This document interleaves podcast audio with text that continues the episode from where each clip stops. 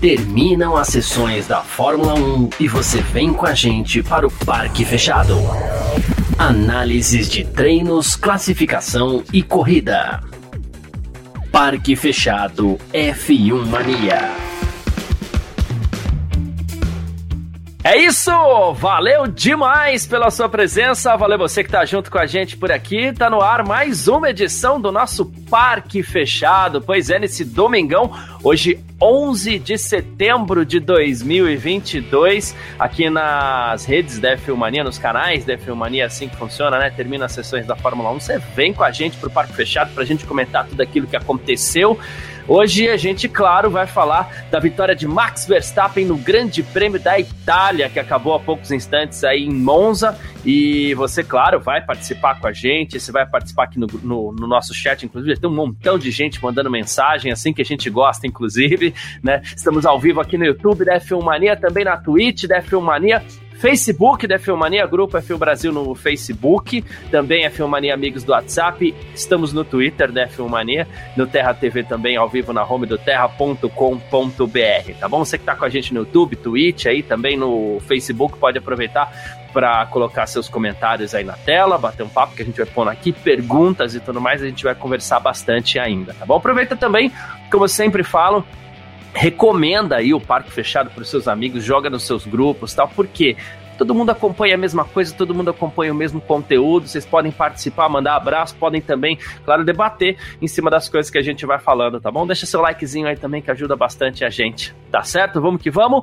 Muito prazer, eu sou Carlos Garcia, daqui a pouco vai participar comigo aqui o Vitor Berto, também a Natália De Vivo, Gabriel Gavinelli e você como eu falo sempre, e como a gente sempre começa, bora para o resultado final do Grande Prêmio da Itália, que teve vitória de Max Verstappen da Red Bull, cruzou as 53 voltas do Grande Prêmio da Itália na frente, com Charles Leclerc em segundo, George Russell na terceira posição, Carlos Sainz da Ferrari em quarto, Lewis Hamilton da Mercedes foi o quinto, sexto Sérgio Pérez da Red Bull, sétimo Lando Norris da McLaren, oitavo Pierre Gasly da AlphaTauri, o nono Nick DeVry da Williams estreou na nona colocação, no, o décimo Guan Yu Zhou da Alfa Romeo, o Esteban Ocon da Alpine foi o décimo primeiro, décimo segundo Mick Schumacher da Haas, décimo terceiro Valtteri Bottas da Alfa Romeo, décimo quarto Yuki Tsunoda da Alfa Tauri, décimo quinto Nicolas Latifi da Williams, décimo sexto Kevin Magnussen da Haas, abandonaram Daniel Ricardo, que inclusive causou o safety car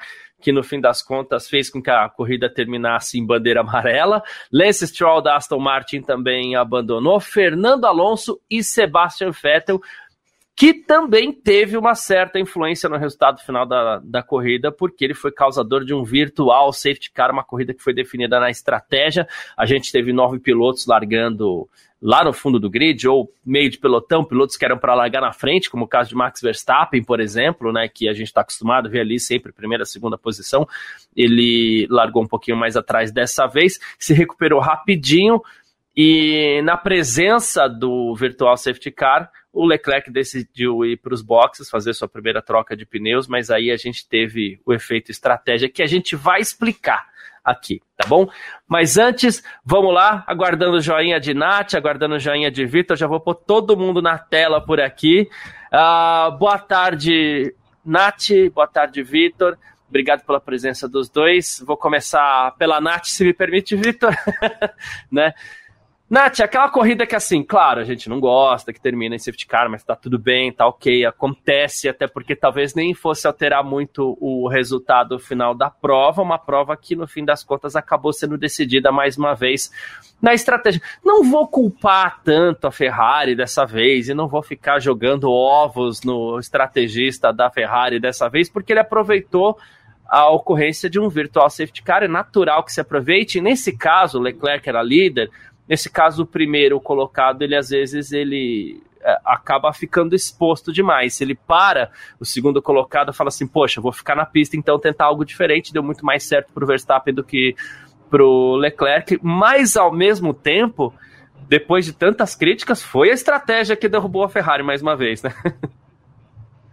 Boa tarde, Garcia. Acho que já dá para falar boa tarde, né? Boa tarde, Garcia. Boa tarde, Vi, todo mundo que está nos assistindo em todas as nossas plataformas. E bem, foi uma corrida que de fato É, alguns lances acabaram definindo, né? De fato, hoje não dá para falar que a Ferrari foi a, a culpada, inclusive foi como você comentou no nosso grupo, é, deu para ficar surpreso com as atitudes que a Ferrari tomou de tentar aproveitar oportunidades. A gente sabe que não é bem o que a Ferrari tem feito nas últimas corridas, mas é, é, o que a gente tem comentado. Ninguém mais consegue parar a Red Bull, ninguém mais consegue parar Max Verstappen. Ele tá vindo assim, sem erros. A Red Bull também tá vindo sem problemas. Então, só, é só mais um dedinho que colocou ali na taça da temporada 2022. É isso, Vitor. Ah, como eu falei, é, se ah, tem tudo isso que a Nath está falando, e é verdade também, a gente não pode deixar isso de lado, porque a ideia hoje não é ficar criticando a Ferrari. Mas a gente falou ontem aqui que quando as coisas vão dando errado, vai faltando confiança, e essa confiança também muitas vezes vai se transformando em azar. Acho que foi um pouquinho de azar para o Leclerc hoje também, né? Boa tarde, boa tarde, Nath, boa tarde, Garcia, boa tarde, todo mundo está assistindo a gente aí pelas plataformas. É, Pois é, assim, eu até fiquei pensando o que, que eu ia falar nessa abertura e eu acho que foi mais uma sorte da Red Bull do que um azar da Ferrari ou uma incompetência da Ferrari.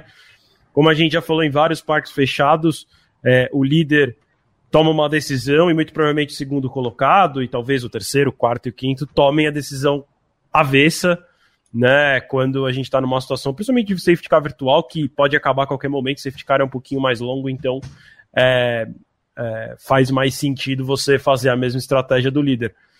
É, mas ali a situação foi, foi para mim, do meu, ponto, do meu ponto de vista, correta, né? Eu acho que eles escolheram parar, que era o certo. Talvez eles poderiam ter colocado o pneu duro, não sei, para tentar levar um pouco mais para frente, mas ainda assim teria que parar de novo.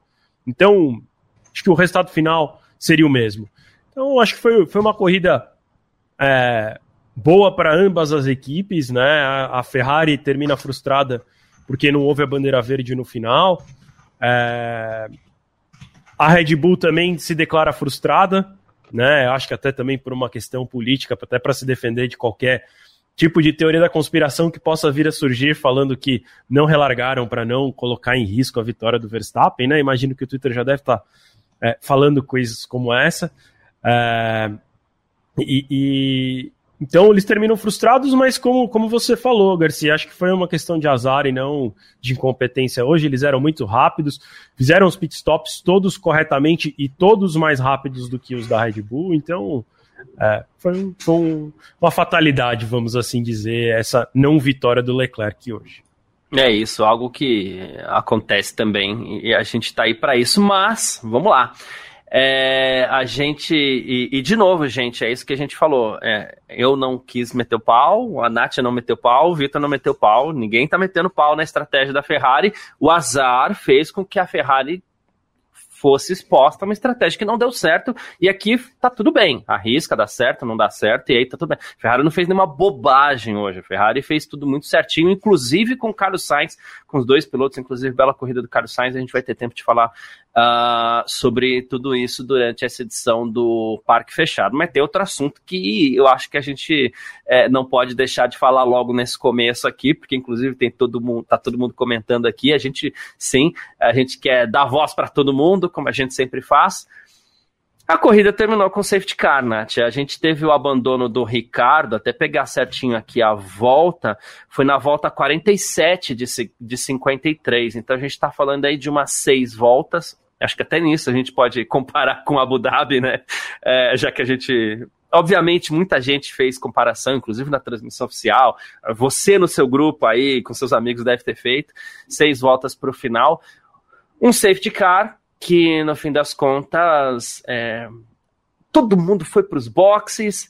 É, vamos tentar colocar quase todo mundo, na verdade, alguns pilotos não foram, Hamilton, por exemplo, não foi. Vamos tentar fazer alguma coisa diferente, vamos tentar vencer mas não deu tempo de relargar, Nath. Aí acaba, não é o final que a gente quer, né? É, seria interessante que a Fórmula 1 pensasse alguma coisa diferente, Nath? Ah, seria interessante. Assim, reforçando, é algo que está no regulamento, é, não é algo absurdo, é, é triste, é chato, mas eu acho que também foi um final para uma corrida que também não teve grandes emoções, né? Então, é, É, não é o final que a gente Posso fazer uma pausa aqui, Nath? É porque a gente recebeu, é, tá dentro do assunto, o nosso primeiro superchat do dia. Obrigado, Paulo Rogério, tamo junto. Valeu, Paulo. Se tiver, se tiver safety car faltando cinco voltas, tem que ir direto pra relargada. Quem causou safety car larga em último no próximo GP e leva o troféu Nelson Piquet pra casa. Pode continuar. Olha, polêmico, polêmico, mas é, eu acho que, que é triste, é lógico que a gente queria ver. Não acho que iria mudar o resultado. Não, não sei se o Charles Leclerc ia conseguir ultrapassar o Max Verstappen, mas foi como foi. Infelizmente, a, a FIA pode ver de como mudar essa regra para o futuro. E, e, invariavelmente, inevitavelmente, a gente acaba lembrando de Abu Dhabi do ano passado e tudo mais. Mas é, foi meio bizarro, o safety car demorou para entrar na pista e daí já estava pista limpa e ele ainda continuou. Não, não sou nada dessas teorias da conspiração que foi feita de propósito, decidido nos bastidores, que foi. Não, só achei uma situação bizarra e bem anticlímax para o final da corrida, mas nada, nada além disso. Boa, perfeito. Uh, e Vitor, e a gente tem um, um, agravante nesse detalhe de safety car, que a gente tem falado algumas vezes, e a gente falou sobre isso hoje, que é o momento do acionamento do safety car. Né? A, a gente falou isso na última corrida. Uh, a direção de prova tem esperado os pilotos cruzarem a linha de chegada. Né? Isso aconteceu hoje, inclusive, no Virtual Safety Car do Sebastian Vettel. Todos cruzaram. Aí, ok, agora sim o Virtual Safety Car. Claro que não era uma situação de grande risco também. É bom a gente ressaltar isso. No caso do Ricardo, uh, Verstappen e Leclerc perderam essa oportunidade, mas mesmo assim eles puderam parar, não teve prejuízo para eles tal. É, a direção de prova, de alguma forma, está interferindo nisso, né? Sim, sim. É, eu acho que eles eles estão mexendo nos procedimentos sem mexer na regra, né? Então a gente tem observado que a direção de prova espera todo mundo passar pela entrada dos boxes para acionar safety car, virtual principalmente. Hoje, no caso, é, o safety car físico foi ativado assim que o, Le, que o Verstappen e o Leclerc tinham passado pela entrada dos boxes. E aí eles ficam naquela situação, né? Parece que a, a direção de prova não quer interferir no possível, numa possível vitória, né? Então, assim, se eles ativam o safety car depois que o Verstappen já passou, você teoricamente favorece o Leclerc, né? Que o Leclerc vai ganhar uma parada grátis, o Verstappen vai conseguir parar na volta seguinte. É, mas aí eles acabam interferindo de outra forma, que é eles atrasam muito a entrada do safety car e aí, consequentemente, atrasam a entrada do resgate e assim por diante. Então, acaba assim tendo uma interferência grande e eu acredito até que maior do que seria simplesmente colocar ou ativar o safety car virtual, físico, na hora em que o incidente acontece. Que hoje tem um negócio na Fórmula 1 que é o tal do Delta, né? E eu, inclusive, não gosto do Delta. Eu acho que isso tem, tem estragado. E, assim, por isso que eu, inclusive, não gosto do safety car virtual de qualquer maneira, a não ser numa situação muito específica, que a gente já falou sobre isso também, né, Garcia? Ah, entrou uma latinha na pista e o cara vai lá, o fiscal só precisa atravessar correndo, pegar e ir embora. E o safety car virtual vai durar 30 segundos, não vai durar nenhuma volta. Aí, ok. Mas fora isso, né, assim, durou uma volta, durou duas voltas, já para mim já acho que é uma grande bobagem safety car virtual e muito artificial. E aí o Delta para mim também é artificial, porque a gente sempre foi acostumado a ver corridas com safety car em que é, o safety car entra e aí é, até acho que foi o, o Clóvis que perguntou aqui, né? Que veio, vou puxar para cá, né? Pergunta, Garcia, se o Leclerc tivesse parado, é, se o Leclerc não tivesse parado, ele passaria o Max no safety car? É permitido isso?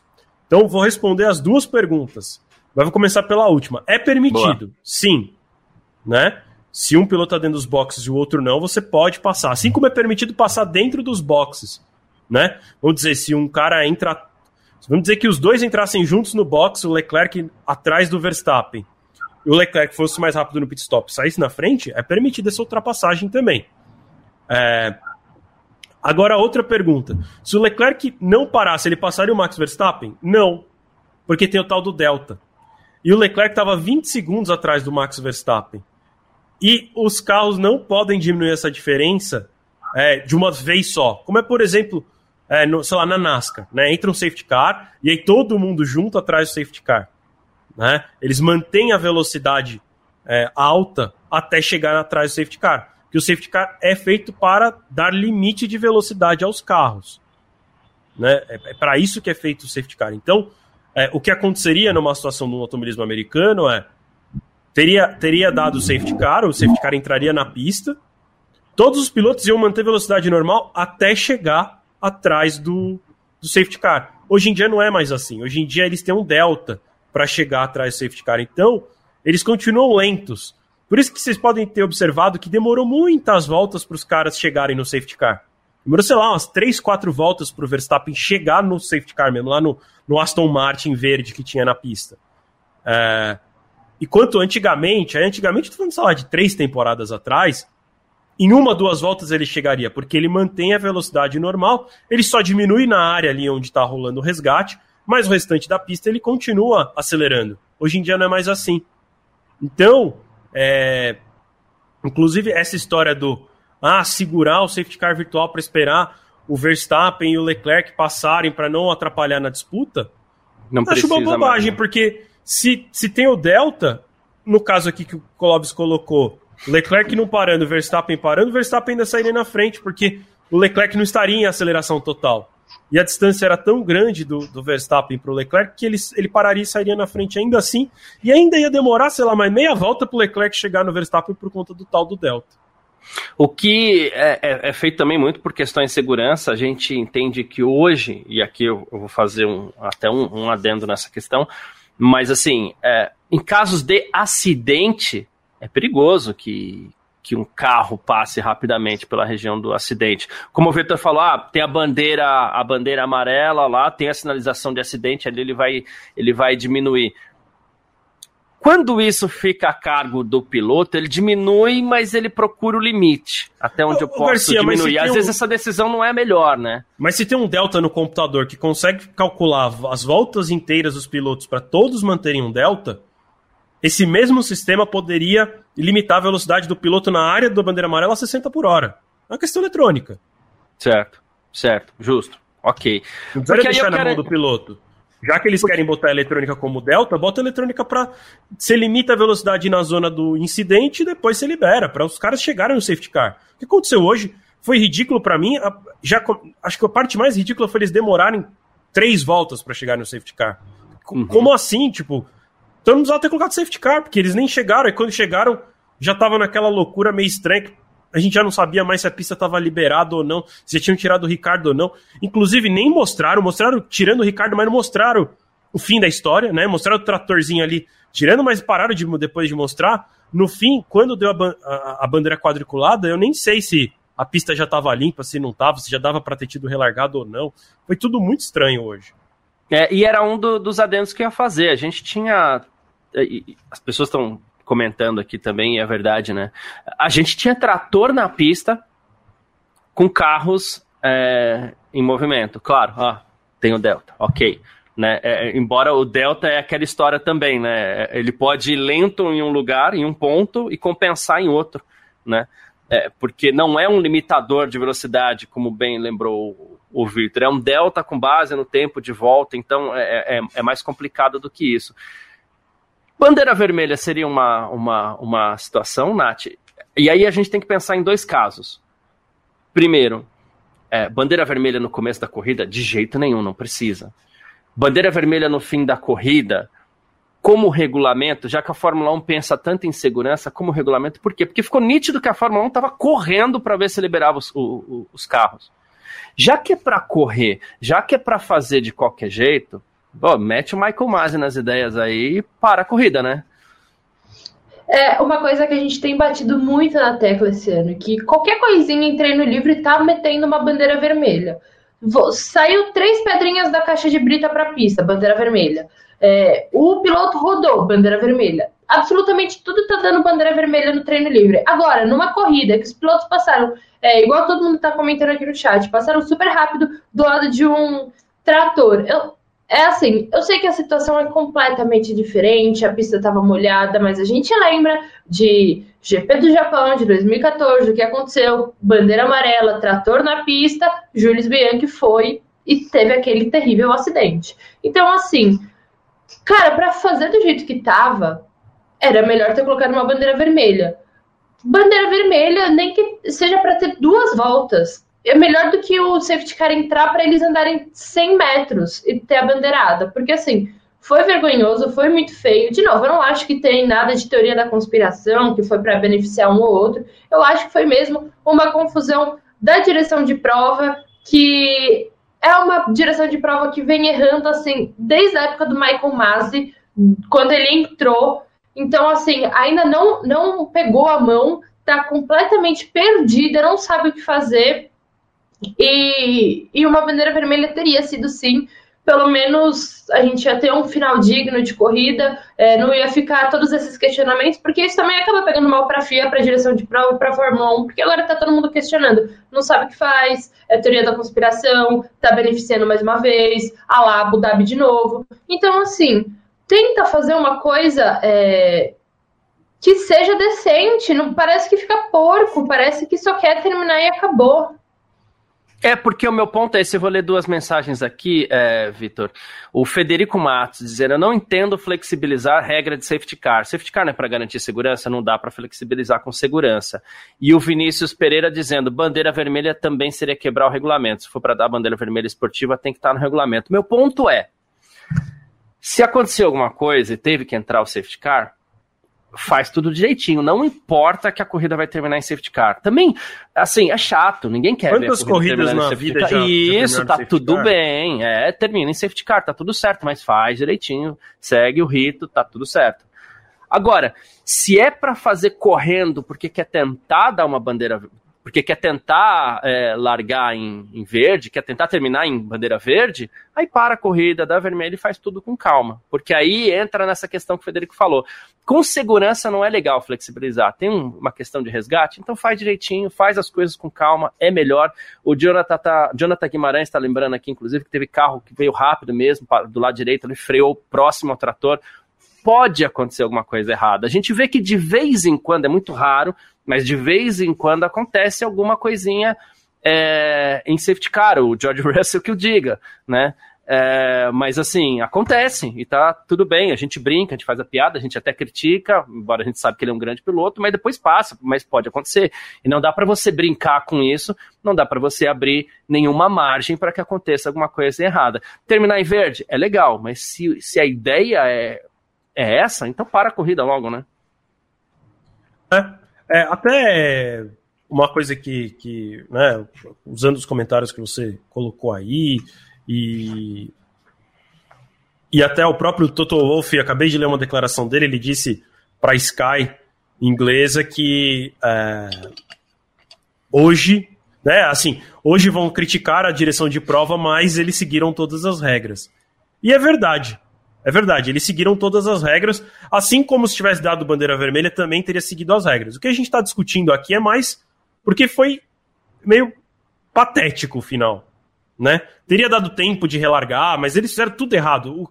O, o resgate foi extremamente lento, o procedimento foi estranho, é, até a gente ficou com dúvida. Eu, no próprio tempo real, acabei falando bobagem, né? Eu e o Garcia, depois a gente até conversou e a gente entendeu que o que a gente tinha visto, a gente viu errado, né? E até uma pessoa que o Eric Ravani comentou, né? Aqui, ó, o porquê não deixaram o Joe e o Gasly passar e deixaram ele entre Verstappen e Leclerc, estão perdidos.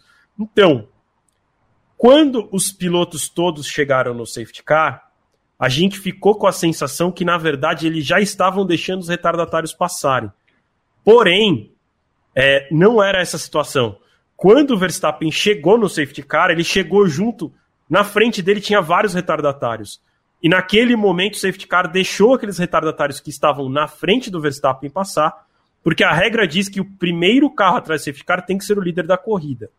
O Joe e o Gasly não passaram porque em momento algum a FIA liberou os retardatários de tirarem aquela volta de desvantagem para que então a relargada fosse feita. Então, inclusive, é, para o procedimento ser todo seguido, demoraria mais duas voltas para a corrida ter relargada. né? Porque por mais que na última volta tivesse tudo liberado, é, eles iam o safety car passando ali, né? Na volta que foi dada a bandeirada, vamos dizer que a corrida ainda prosseguisse. Na volta que foi dada a bandeirada, teria sido liberados os retardatários passarem e na volta seguinte seria dada a bandeira verde. Né? O procedimento correto é esse.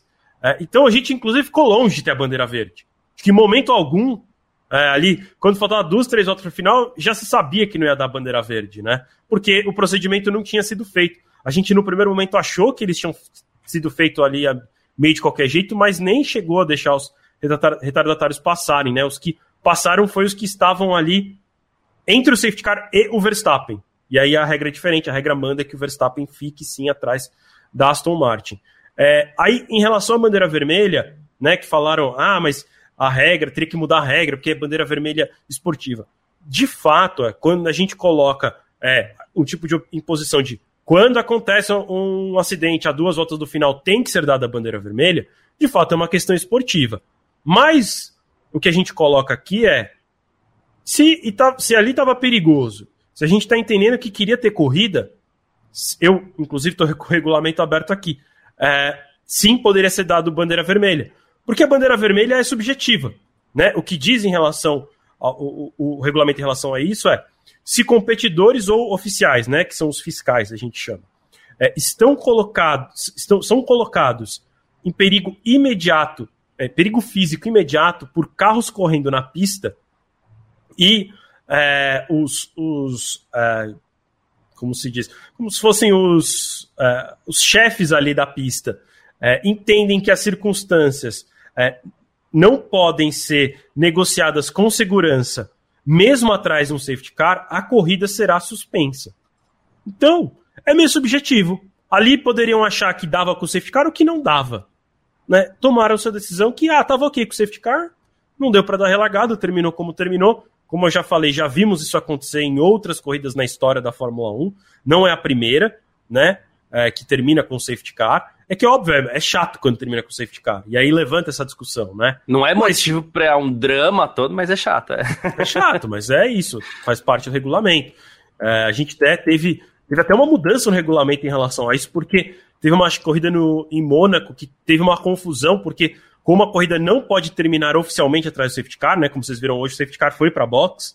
Oficialmente a corrida tem que terminar com o Verstappen tomando, né? Assim, o líder tomando a, a bandeirada. Então, ali hoje, no caso, era o Verstappen. É... Ficou uma dúvida, porque no regulamento diz que também quando o safety car sai da pista é o permitido ultrapassagem. Então tiveram que mexer na regra e criou-se uma linha de safety car. Enfim, uma parte meio complexa da regra, mas é, até em algum momento foi uma alterada a regra de safety car, porque sim, pode terminar a corrida né, ali com o safety car na pista e não pode passar numa situação como foi hoje, né? Porque tecnicamente hoje a corrida terminou, sei lá, como se fosse em bandeira verde. É meio complexo, o regulamento não é muito claro em relação a isso, né? E, e aí é, é previsto esse regulamento, terminou como, como era uma das opções para os diretores de prova é, como eu falei, o regulamento permitiria também dar a bandeira vermelha. É, a Juliana Miyahara, inclusive, está falando aqui que o De Vries foi chamado pelos comissários por supostamente correr erraticamente. E ela pergunta: vocês viram algo que, que ele fez que ele possa ter causado isso? Foi ele que freou, bloqueou é, roda atrás é, é durante o safety car e que quase. E que desviou para o lado do trator. Não vou exagerar aqui também dizer que ele quase acertou o trator, mas ele desviou para o lado do trator. Mas é aquela história. É, uma, uma bloqueada de, de rodas, às vezes um pouco mais agressiva, pode fazer com que ele perca o controle do carro. Ah, vai se machucar? Talvez até não, né? Mas é uma situação de exposição ao perigo. Trator na pista é sempre uma coisa uh, muito delicada, e ainda nessa questão de regulamento, pode colocar. É, porque a gente sabe que, assim, promotor de prova fica chateado quando termina em bandeira amarela, torcida fica chateada quando termina em bandeira amarela. É, Ainda mais direção... quando o piloto da casa estava em segundo, né? Exatamente. se o Leclerc estivesse na frente, a, a torcida tá da bem, Itália é. ia estar tá feliz que terminou em safety car. Isso. Então você tem vários motivos para isso. Então a gente sabe que tentam correr um pouquinho quando é no final para liberar em bandeira verde. E aqui sim a gente pode citar, a gente viu Abu Dhabi ano passado, o pessoal correu ali, porque tinha que liberar a pista, eles queriam liberar a pista, queriam uma decisão de, de, de mundial em bandeira verde. Então, quando você faz as coisas correndo, você expõe as pessoas ao risco de segurança. Então, por isso, eu acho que você pode até colocar ó, seis voltas do final, já que esse parece ser o número mágico aí, de seis voltas do final para frente, aconteceu alguma coisa que pediu necessidade aí, que pediu o safety car, é, bandeira vermelha. E aí você pode até fazer um adendo, um adendo no regulamento. Se for essa bandeira vermelha esportiva, você não pode trocar pneu, você não pode mexer em asa, você não pode fazer nada, você pode fazer um adendo a isso.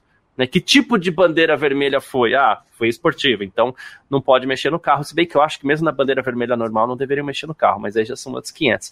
É, né? ah, mas enfim, é chato, é complicado de explicar, inclusive, né, Nath? As pessoas ficam um pouquinho perdidas. E em cima disso, alguém falou, não sei se foi na transmissão da Band, mas acredito até que sim. É, é um produto americano hoje em dia, e o americano não gosta de nada muito complicado, ele gosta do show. Então, pode ser que a gente veja algum tipo de alteração, talvez não radical, mas pelo menos para esclarecer melhor para quem está em casa e fica meio perdido, porque é muito complicado de se explicar, né?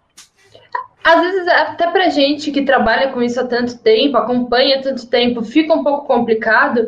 Imagina aquele cara que liga só para assistir a corrida no domingo, não acompanha notícia, não acompanha regulamento. Ele chega e não entende de fato. E daí vê é, uma corrida termina em safety car, mas como que funciona, a bandeira vermelha, a bandeira amarela. O o cara não vai querer, não, não vai querer primeiro entender, segundo ele vai falar, nossa, que coisa artificial, que coisa falsa, por que, que eu vou continuar vendo uma categoria que termina com safety car, não quer, não sei o que, não sei Então, assim, eu acho que isso acaba prejudicando a própria Fórmula 1, porque, cara, sinceramente também, esse cara que tá ali no domingo para assistir, ele tá ali para assistir, se desligar e acompanhar uma coisa divertida. Qualquer coisinha que faça ter que pensar um pouco mais, entender um pouco mais, ir um pouco mais atrás, ele não vai querer, ele vai largar. Então eu acredito que sim, a Fórmula 1. A Desculpa, a Fórmula 1 ela vem é, numa sequência de algumas mudanças, algumas maiores, outras nem tanto, mas para se tornar mais atrativa de fato. Então eu não, eu não acharia muito absurdo mudar isso, mas também isso é uma regra de tanto tempo, cada hora a gente vê uma coisa, então não sei como que ela vai lidar com isso. É isso. E aqui a gente. Só, antes, claro. se a gente vai encerrar o assunto, mas só antes de encerrar o assunto, também queria tirar uma última, uma última dúvida da galera, né? Na verdade, não é uma dúvida. O pessoal tem uma proposta, uma proposta que eu até gosto, mas eu queria explicar que não é possível. É, Agora deixa eu achar que eu perdi aqui. Ah, aqui, achei um comentário do Bruno Silva. Ele falou: poderia não contar a volta ah, tá. com safety car na pista, continuando somente com o tempo. Eu gosto da ideia de ter prorrogação, por exemplo, como existe na NASCAR, mas na Fórmula 1 tem um problema. Né? O carro sai dos boxes antes da corrida para dar 53 voltas de combustível. Se a gente estende a corrida, o cara não tem combustível Acabou. suficiente e não tem abastecimento, reabastecimento. Como, por exemplo, existe essa regra na NASCAR, na NASCAR existe reabastecimento. Então teria que mudar uma outra regra que eu também gostaria que mudasse, que é de reabastecimento. é isso, perfeito.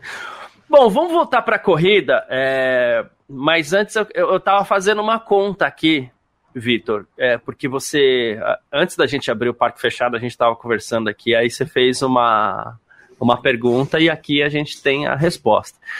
Verstappen em Singapura precisa abrir 138 pontos para ser campeão do mundo. Tá, que são os pontos em, em, em disputa. A gente está falando de 125 pontos em, em, nas cinco corridas restantes, mais cinco pontos de melhor volta, uma para cada, mais oito pontos da sprint que vai ter aqui no Brasil. Então são 138 pontos. A diferença entre os dois hoje é de 116. Então, em Singapura, ele precisaria fazer 22 pontos a mais que o Leclerc.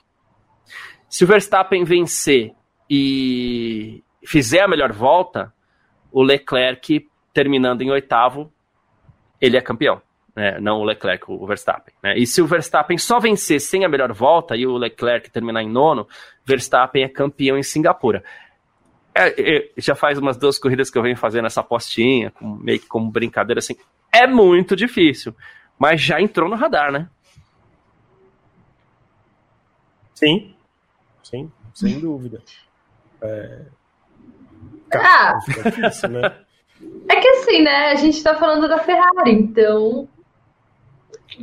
Carreira, ah, o que a gente estava falando ontem, carreiras são carreiras, tudo pode acontecer. A gente, inclusive, zicou Felipe Drogovic, que bateu na largada. Mas eu acho que, assim, difícil, difícil. Mas por tudo que a gente está vendo essa temporada, não acho impossível, não. É, então. é, o, o, o, o Thiago tá até falando que se o Max é, vencer em Singapura e o Leclerc chegar em segundo, não, porque aí a, a, a diferença sobe para 4,7 para 123 pontos. Então aí ainda tem campeonato pela frente. Então não basta isso, tá? É como eu falei: Max com melhor volta, Leclerc em oitavo, ou Max sem a melhor volta, Leclerc nono para acabar o, o campeonato, tá, gente? É, acho que houve uma desinformação na transmissão aqui no Brasil, né, que deu a entender que se o, o Verstappen ganhasse e o Leclerc chegasse atrás, o Verstappen seria campeão. É, é, como o Garcia falou, tem essa combinação aí de resultado que não é tão simples só quanto só ganhar. É, não, não, não, de jeito nenhum. A gente tem sprint no Brasil ainda, a gente tem a, o fator melhor volta. Eu acho que talvez tenham esquecido desses detalhes. Há umas duas corridas eu tentei fazer umas contas aqui também, também esqueci de tudo isso, então não vou nem culpar ninguém, porque quando você faz rápido, mas hoje eu fiz todas as contas direitinho, viu, gente? Me cobrem. ah, vamos lá. Vitor, é, em, em condições normais hoje, Vamos esquecer o virtual safety car do Vettel, vamos esquecer tudo. Era corrida para o Leclerc se, se, se sair vencedor, porque o Verstappen largando em sétimo ali, ele subiu muito rápido, né, para P3 e para P2 depois, né. É, é, na quinta volta, o Verstappen já era P2 hoje, tinha ritmo forte. Eu fiquei com a impressão que, olha, é, talvez tivesse mais chegada para o final, viu? É, a minha sensação é que o, o, Verstappen venceria por uma questão de desgaste de pneus. Ele, ele, eu acho que ele não passaria na pista. Eu acho que seria tipo ali no pit stop, uh, porque o, o, Leclerc não era tão rápido quanto o Verstappen com pneus usados. Né? A gente pôde ver isso no momento em que o Verstappen tinha pneus médios e o Leclerc pneus novos macios e ele tirava a diferença, né, até o Leclerc, mas não era tanto quanto se esperava. Né? As equipes falavam de tirar um segundo por volta. O Leclerc, em vários. Alguns momentos conseguiu tirar meio segundo, mas teve vezes que tirava dois décimos. Teve vezes até que ele foi mais lento do que o Verstappen. Então, é, eu até acredito que teria sido uma boa briga. Eu acho que, mas acho que no final, no final, o Verstappen seria vencedor por conta dessa questão de ritmo de corrida mesmo, com essas diferenças de pneus acontecendo. É, mas o Leclerc hoje era muito rápido. Acho que hoje o Leclerc era muito rápido mais do que ele foi nas últimas etapas. Né? Acho que hoje foi a melhor chance do Leclerc vencer em relação às últimas etapas também. É, mais ainda, acho que a Red Bull entrou nesse final de temporada com um carro que é muito mais rápido e imbatível do que a Ferrari tem. E eles prometem para as próximas etapas, as etapas finais, ter um chassi ainda mais leve. E aí, sei lá onde esse carro da Red Bull vai parar, né? É, ao mesmo tempo em que é, não é impossível o Leclerc ser campeão, mas acho muito improvável. Então eu, enquanto chefe de equipe da Ferrari, ia ficar com uma pulguinha atrás da orelha naquela dúvida. Esqueço o carro desse ano e penso no ano que vem? Ou continuo evoluindo? Eu ia ficar com muita dúvida assim, do que fazer, porque realmente é, me parece que é mais importante agora trabalhar em 2023 do que tentar qualquer coisa ainda em 2022. Hum, é isso. E eu, eu citei isso, Nath, porque eu, ontem a Ferrari parecia muito dominante, né? Então, para classificação, mais uma vez, parece que a gente viu aquele roteirinho do começo da temporada de novo. Uma Ferrari muito forte em classificação. O Leclerc é um piloto muito rápido de classificação ali, para o famoso volta rápida, ele é realmente é, muito, muito, muito veloz, né? Mas para corrida é aquilo, né? O, o ritmo de corrida são outros 500, né? É, então, eu acho que por mais que a Ferrari esteja dominando treino livre, classificação e seja com bom ritmo, não tem nada que faça mais para a Red Bull esse ano. Eu acho que, assim, não acho que ela esteja escondendo o ritmo durante treino livre, durante classificação e tudo mais, Mas eu acho que nesse ano a gente está vendo que não importa da posição que ela vai largar, ela vai ganhar a corrida. Verstappen já ganhou de 15, já ganhou de décimo, ganhou de sétimo. Eu acho que mesmo se ele largar do grid da Fórmula 2, ele vai vencer corrida. Então, assim, não tem mais o que, o que fazer. A Ferrari pode colocar um turbo atrás do carro, que eu acho que vai ser muito difícil. É, e ainda tem as estratégias sempre certas, as, os pitstops muito rápidos, o, o Max Verstappen que não erra. O Verstappen não erra. Então, assim, por mais que o Leclerc seja um bom piloto, ainda falta um pouquinho para ele ser campeão. É, por mais que a Ferrari esteja correndo atrás, por mais que, por exemplo, hoje não ter o que é, falar mal da Ferrari em questão de estratégia e tudo mais, não é suficiente para a Red Bull, não é suficiente para parar o Verstappen. Então eu, eu estaria já pensando em 2023, porque assim, achar que vai conseguir tirar em seis corridas cento e não sei quantos pontos de desvantagem para ser campeão, eu acho impossível praticamente. Não, não vou falar impossível porque né, tudo pode acontecer, mas eu já estaria olhando para 2023. Pois é, e aí, e, e, assim, quando a gente fala que a Ferrari foi, foi até bem, é que assim, a gente deixa de falar um pouco da, da Red Bull também, que teve, teve, teve sua qualidade na estratégia hoje, no sentido de ter prolongado o máximo que poderia. Em resposta, aquilo que a gente falou, o líder ele fica exposto, né, Vitor, a, a, a, essas ocorrências de safety car, porque se ele decide primeiro, o cara de trás simplesmente fala assim: ok, não vou parar. Né? Claro que essas decisões são muito rápidas, uns são mais rápidos que os outros para tomar é, decisão, a gente já viu isso em mais de uma oportunidade essa temporada também, mas assim, prolongou muito o ritmo do Verstappen, é, a, a, o stint do Verstappen, o primeiro com pneus macios, ele foi até lá na frente, né? E aqui, deixa eu até ver a, a volta direitinho, mas assim, ele parou até, ele seguiu até a volta 26 para depois entrar com pneu médio, né? Então prolongou bem. Ou seja, é, o ritmo da Red Bull era melhor e a Ferrari ficou rendida nessa estratégia, no fim das contas, depois já nem tinha mais o que fazer, né? É, eu acho que. Cara, acho que no fim foi o que deu para fazer. Ele, na verdade, deu o azar de ter existido o safety car virtual, porque, como, como você falou, né, o líder fica exposto, e se o Leclerc tivesse não parado, o Verstappen teria parado, e muito, muito provavelmente o resultado final também teria sido o mesmo. Eu acho que o melhor cenário para o Leclerc, para ele ter mais chance de ter levado a vitória hoje, seria ter tido uma corrida 100% com bandeira verde. E não aconteceu. Então, é, realmente, para a Ferrari ficou esse, esse gostinho de azar, é, mas ao mesmo tempo fizeram uma boa corrida. Acho que, de novo, eu não tenho críticas à Ferrari hoje, a gente criticou muito nas últimas etapas tudo mais, mas foi, foi tudo muito bom. É isso, e com, com, com, com, com a Red Bull, como você falou, pegando uma, uma reta final, de até buscar uma mensagem aqui, cadê, cadê, cadê, cadê, do, sobre o campeonato, porque quando a gente pega uma Red Bull que desde o começo do ano tem problema com peso, e mesmo assim essa Red Bull é competitiva, resolvendo esses problemas com, com peso, a gente tem uma realidade que seria a seguinte Uh, Renato Rezende, campeonato. Leclerc 219, Pérez 210, Russell 203, Sainz 187. A gente passa a ter uma briga forte pelo vice-campeonato, né, Nath? Sim, exatamente. E se a gente achava que o vice-campeonato pelo menos estava muito garantido para o Charles Leclerc, para a Ferrari, Leclerc ou Sainz, enfim, e para a Ferrari não tá mais não, porque o Pérez está se aproximando assim de forma muito ameaçadora e eu não não tiro o, o Sainz eu acho que ele está um pouquinho mais atrás, apesar dele estar tá se recuperando, tá indo bem. Hoje a corrida dele foi assim irretocável praticamente. Eu acho que o Russell ele tem muita chance sim de, de beliscar uma segunda colocação, até porque né, a gente não cansa de falar, ele é o senhor consistência em 2022. Todas as corridas que ele terminou, ele foi dentro do top 5, tem conseguido pódios constantemente. Então, eu não acho nada absurdo ele terminar na segunda colocação, o que é uma vergonha, porque a Ferrari, além de poder perder, vai perder o título, que no começo da temporada era quase que um título garantido, pode perder a segunda colocação ainda ou para Red Bull ou para Mercedes, que começou com três pés atrás.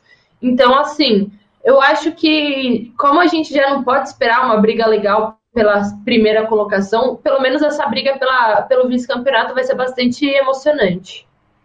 É, eu não sei o que é mais curioso nisso aqui, Vitor, se é o Leclerc podendo perder o vice e, e, e a Red Bull resolvendo os problemas dela de peso daqui para o fim da temporada, estreando o um novo chassi, é, coloca o Pérez com muita força nessa briga. Uh, ou se é o Hamilton também completamente fora, né? Desse, dessa briga pelo vice. Ah, sim. Não, então. É, é, é, um, é, uma mistura boa, assim, né? Porque o Leclerc perder esse vice seria uma derrota absurda. Eu, sinceramente, não acredito muito no Pérez. É, eu, se tivesse que dizer entre quem tá essa, essa briga toda, para mim, tá, entre o Leclerc e o Russell. Eu acho que o Leclerc tem muito mais chance, muito mais possibilidade, tem muito mais carro. Só que o que, tá, que eu vejo acontecendo é o Leclerc, o carro da Ferrari tem quebrado mais. Né? A gente vê problemas de motor na Ferrari com mais frequência. Enquanto na Mercedes isso não tem acontecido, apesar de ter a gente ter visto problema de motor Mercedes hoje, né? Tanto no carro do Ricardo quanto no carro do Vettel. Então, o próprio Stroll, né? A gente também não sabe que fim, que, que, que aconteceu com o Stroll, né? Só mandaram ele abandonar. Então talvez até tenha sido também alguma questão de motor. Aparentemente ali ele tinha uns pré-aquecimento no freio. É, pode ser também. É. É que, é que é engraçado porque não saiu fumaça nenhuma e o do Pérez estava saindo fumaça é. pra caramba e, é, nada, é. e ele não parou. Então, é, o, que, o, que, falou no rádio é que mandou ele resfriar os freios porque eles abandonariam, né? Então não sei é. se. Justo, justo, perfeito. Se okay. o resfriar os freios era para quando ele parasse não pegar fogo e acabar pegando fogo no carro, ou se era um problema no freio em si. É, mas fato é que talvez tenha sido algum problema relacionado a componentes da Mercedes, mas na equipe Mercedes a gente não viu muitos problemas esse ano quando olho da parte mecânica, né? A gente tem outros problemas que o carro não é muito rápido. É, mas eu, eu coloco até mais fé no, no, no, Russell nessa disputa do que com o Leclerc, até porque o Russell tem sido muito constante, conseguido muitos pódios. É, mas se eu tivesse que apostar, apostaria no Leclerc, sem dúvida nenhuma. Boa, você apostaria em quem, Nath? No Leclerc, pelo fato do carro da, da Ferrari. Ok. É, falando em carro da Ferrari, é, você até levantou essa bola agora há pouco aqui. Bela corrida do Sainz também, né? Nossa senhora, é o que a gente estava comentando ontem, né? É, a, uma boa corrida do Sainz é, seria aquelas ultrapassagens que não são naturais, porque ele tem um carro superior, então era óbvio que ele ia passar Aston Martin, Alpine, Haas, Alfa Romeo e tudo mais. Mas a gente não pode ignorar, o cara terminou na quarta colocação, né? O Sainz, sim. É, então, Cara, eu, eu, é, ele não cometeu erros, ele soube parar quando tinha que parar, ele pediu pneu macio quando, quando ele achou que, que tinha que colocar. Então, assim, é, para mim é um dos candidatos ao piloto do dia, assim. É, é, aquele negócio, fez, fez o que era obrigação com o carro que ele tem, mas mesmo assim, chegando ali na frente, ele teria que encontrar um Pérez, teria que encontrar um Hamilton e conseguiu terminar na quarta colocação. Então, encontrar um Hamilton, né? O Hamilton largou lá de trás com ele, mas enfim é, terminou na quarta colocação, brigando por pódio. Então, eu acho que ele fez assim uma corrida realmente notável. É, o Sainz, inclusive, ele já chegou em, em posição de ataque ao Russell, né? E ele tinha mais carro, tinha ele, um segundo a um segundo e meio mais rápido por volta. Ele ia chegar atacando o Russell, teria sido um, um resultado é, incrível também pro, pro, para o Carlos Sainz, como o foi, né? Diga-se passagem. Aguardando o ok do Gabriel Gavinelli também, que está junto com a gente por aqui. Gavi, boa tarde para você também, meu irmão. É, obrigado pela presença aqui no nosso parque fechado desse domingão. Grande prêmio da Itália, conta pra gente o que você achou. Boa tarde, Garcia. Boa tarde, Vitão. Boa tarde, Nath. Como vocês bem colocaram, cheguei cedo para janta, né?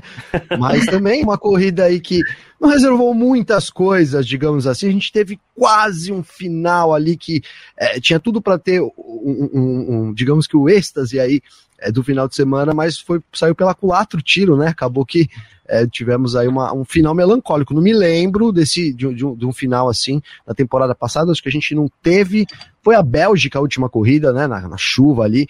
Mas enfim, tivemos aí é, pelo menos uma coisa que dá para cravar é Max Verstappen aí muito perto muito perto não, com uma mão na taça já, resta agora apenas contas aí, são sete etapas para o fim da temporada, então é, é, dificilmente esse título sai, e aí, como vocês bem colocaram, resta agora para a gente é, imaginar e torcer e, e traçar aí é, algum, alguma perspectiva de quem vai ser o segundo colocado, né? Porque essa disputa realmente está bastante em aberto. É, e a gente estava falando também, Gavi, a gente ia entrar nesse assunto, que a gente começou a falar de Carlos Sainz, e a gente viu alguns pilotos ali um pouco mais agressivo hoje, agressivos hoje. O Sainz foi mais. E agressivo no bom sentido, combativo, vamos dizer assim, vai.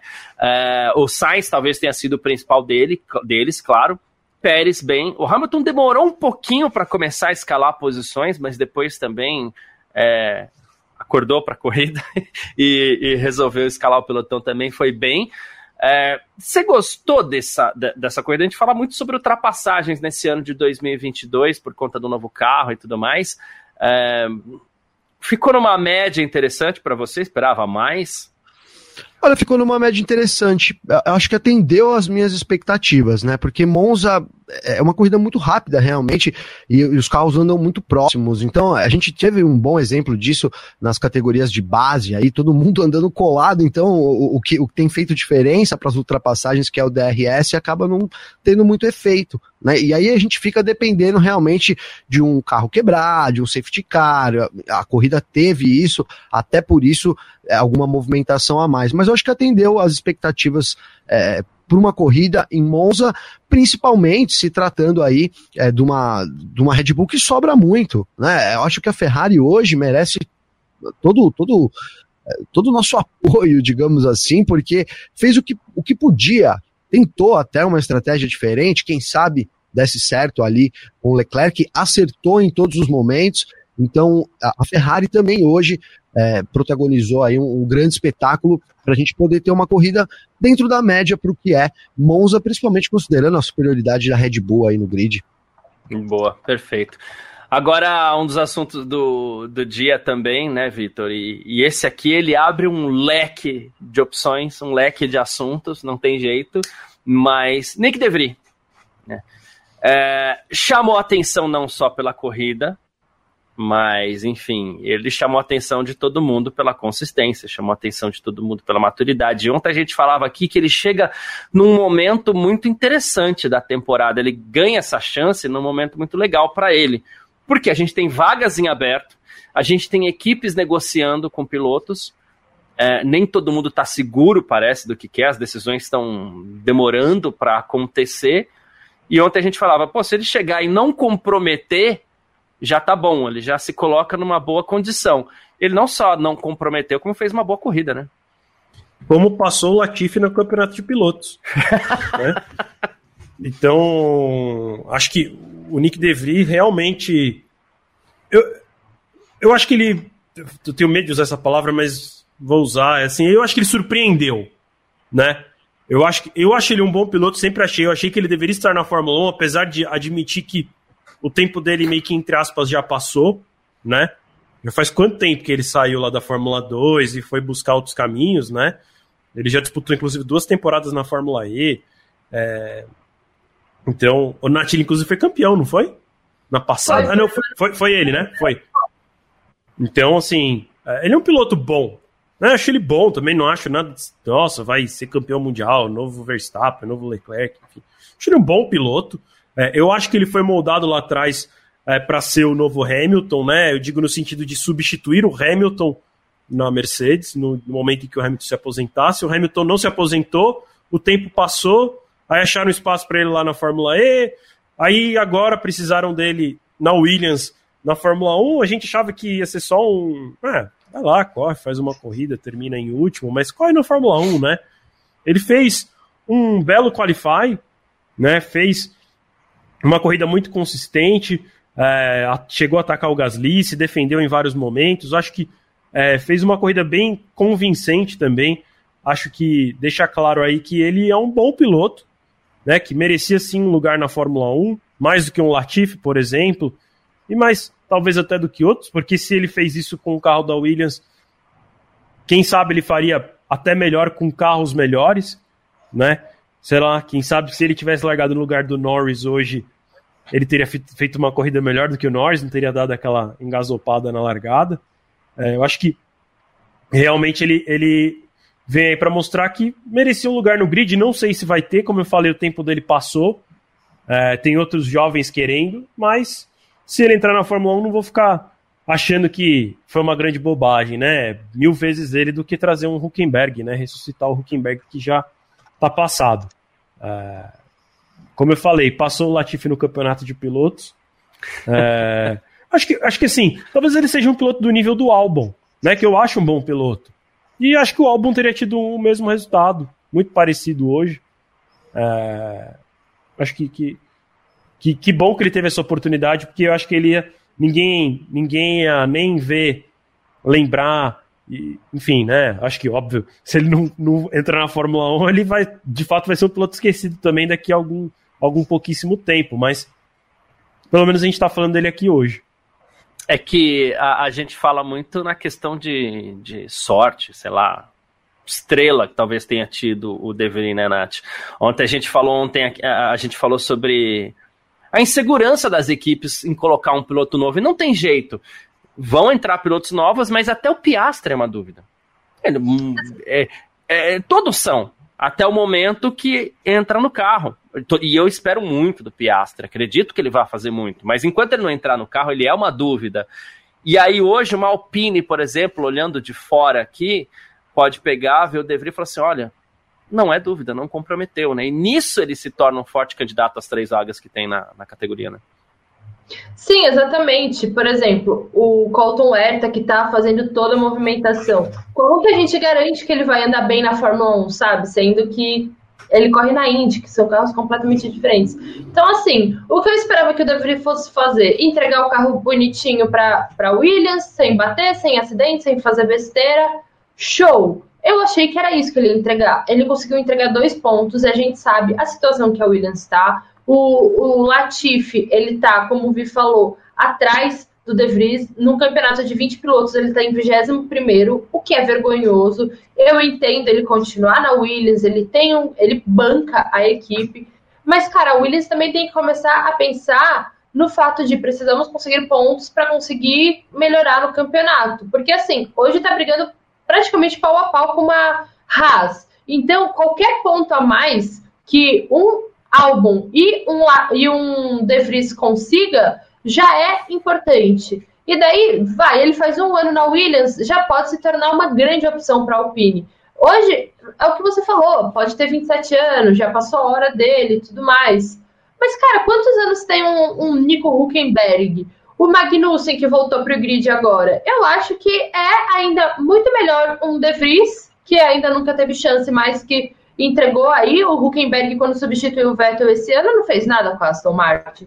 O, o De Vries foi e ainda conseguiu pontuar com a Williams. Então eu acho que esses nomes de jovens, jovens pilotos é bem melhor do que essa terceira, terceira idade que estão querendo botar de volta. É, e aqui, Gavi, quando a gente fala isso, aqui o, o Vinícius Pereira, eu concordo, tá? É, Vinícius, depende do piloto novo. Um Piastre causou briga entre as equipes, já deveria um piloto comum. Ok. E o. Cadê? Tinha mais uma aqui que. Ah, tá. E o Neto Boy Whatever. Hoje é uma amostra, e isso fica muito ruim pro Latifi também. Inclusive, para ele se sustentar na, na Fórmula 1, uma equipe que precisa de dinheiro, mas talvez nem tanto, porque ela também já recebeu um aporte financeiro que é o Williams. O Neto Boy Whatever tá falando aqui, Gavi, se a dupla hoje fosse De Vries e Albon, a Williams estaria bem melhor no campeonato, né? Cara, pensei exatamente nisso que o Neto Boy colocou hoje, né? Porque é, a, não ser que o carro dê o top 10 para a equipe, aparentemente a equipe conseguiria manter aí, brigar pelo top 10 com os dois pilotos, né? Seria uma situação totalmente diferente do que a gente tem hoje na Williams. Então, cara, é, a gente fala muito desse plano de longo prazo da equipe, né? Lembra quando entrou o Dorital Capital? Né? Então, acabando aí com os garagistas, substituindo o Frank Williams, é, e, e, e, isso faz parte ter você ter pilotos também capazes. Então, eu acho que hoje ficou provado aí, né? Ontem já deu uma boa prova disso, mas é, que o, o Latifi está bem, é bem inferior com relação ao álbum e também ao que a Williams pode render na temporada, mesmo com um carro que a gente sabe que está longe de ser o ideal, longe de ser os tempos brilhantes aí da Williams, né? Mas mesmo assim poderia render mais. Garcia, deixa eu pedir licença aqui, claro. porque tá pipocando aí, não sei se vocês estão acompanhando também, uma confirmação, uma suposta confirmação do Drogovic como piloto reserva da Aston Martin. É, e eu posso garantir para vocês que isso não é oficial, tá? Acabei de entrar em contato aqui né, com o pessoal direto lá junto do Drogovic, né, que acompanha o Drogovic, e essa informação não é oficial, inclusive essa definição sobre 2023 deve acontecer inclusive durante essa semana, as palavras aí da assessoria do Drogovic, então também já deixando claro para vocês, está pipocando em todo lugar, eu recebi em vários grupos aqui e não é oficial, né? Surgiu como oficial, mas essa informação não é oficial, vamos aguardar o futuro do Drogovic aí. É isso, e, e, essa informação ela, ela chega, esse assunto chega, porque é, no momento talvez é, ideal, vamos dizer assim, né, Vitor, porque o Devry ele puxa exatamente esse assunto que é a dança das cadeiras para o ano que vem. Né? Me parece que ele vinha esquecido, e que sem chance nenhuma para o ano que vem, ou com pouquíssimas chances. Claro que o pessoal, a equipe do piloto, ela segue trabalhando. O agente do Devry certamente estava trabalhando, conversando com todo mundo, né? Mas ele é, não era um nome forte para o ano que vem, entre aqueles que, que eram apontados aí para assumir uma das vagas, uma das três vagas que a gente tem, ou quatro talvez, a depender do que vai acontecer ali na, na Williams e na AlphaTauri, né? Mas ele parece ter furado a fila agora, né? Porque agora, de repente, tá todo mundo falando de Devry. E aí a gente pega o, o Drogovic, por exemplo, ele foi citado, e de novo, gente, ninguém tá falando com força, ninguém tá dizendo que ele é favorito, nem nada, mas obviamente sim, conversando com a Alpine. Numa dessa, ele passa na frente de um Drogovic por essa vaga na Alpine, passa na frente de um Drogovic por uma vaga eventual na Williams, e passa na frente de um monte de gente, o né? Sem dúvida. Quem é visto é lembrado, o Devry foi visto correndo de Fórmula 1. Vai furar a então. fila, com certeza, não tem o que fazer. É, ele talvez só não fure a fila do Piastre, porque tem, né, toda uma história em torno do Piastre, né, que parece que ele vai ser o novo Ayrton Senna, né, pelo é, tanto que brigando é, né? por ele é. e tudo mais, assim, só vi brigas como essa, realmente o que me vem à cabeça é o Ayrton, né, porque foi, o Ayrton foi brigado a tapa por algumas equipes lá atrás, e desde então, acho que não lembro de nenhum piloto que realmente foi brigado a tapa, porque todos os outros grandes pilotos que surgiram, lá teve o Schumacher que foi para a Ferrari e não tinha muita opção para ele, e depois, né, os próximos campeões vinham de, de programas de, de piloto. Então, o, o Vettel vem da Red Bull, Verstappen vem da Red Bull, é, o, o, Hamilton veio da McLaren e depois foi para a Mercedes mas também não teve uma briga a tapas pelo Hamilton, simplesmente ele era um piloto da McLaren e decidiu para Mercedes, né? Não teve essa briga pela onde ele vai estrear, né? E isso de novo me lembra um pouco o Senna, porque o Senna lá testou por Lotus, Williams, é, Toleman. Então todo mundo queria saber um pouquinho dele, né? Testar ele, ver se era ele o cara. É, o Piastri tá, tá me lembrando isso. Então, é, talvez o, o De Vries só não esteja na frente do Piastri, mas agora ele, com certeza, ele aparece como uma opção para todas as equipes que têm vaga. É, talvez a única que ali não, não seja uma opção seria no caso da AlphaTauri, porque o Nick deveria é piloto da Mercedes, e aí acho um pouco difícil que ele acabe na AlphaTauri, até porque o, o, o empresário do De Vries é o Toto Wolff. É. E aí seria o caso de saber se Mercedes libera também, né? Claro que quando eu falo, quando eu falo libera o piloto, é liberar ele do contrato. Porque vamos supor que deveria assinar com a Alpine.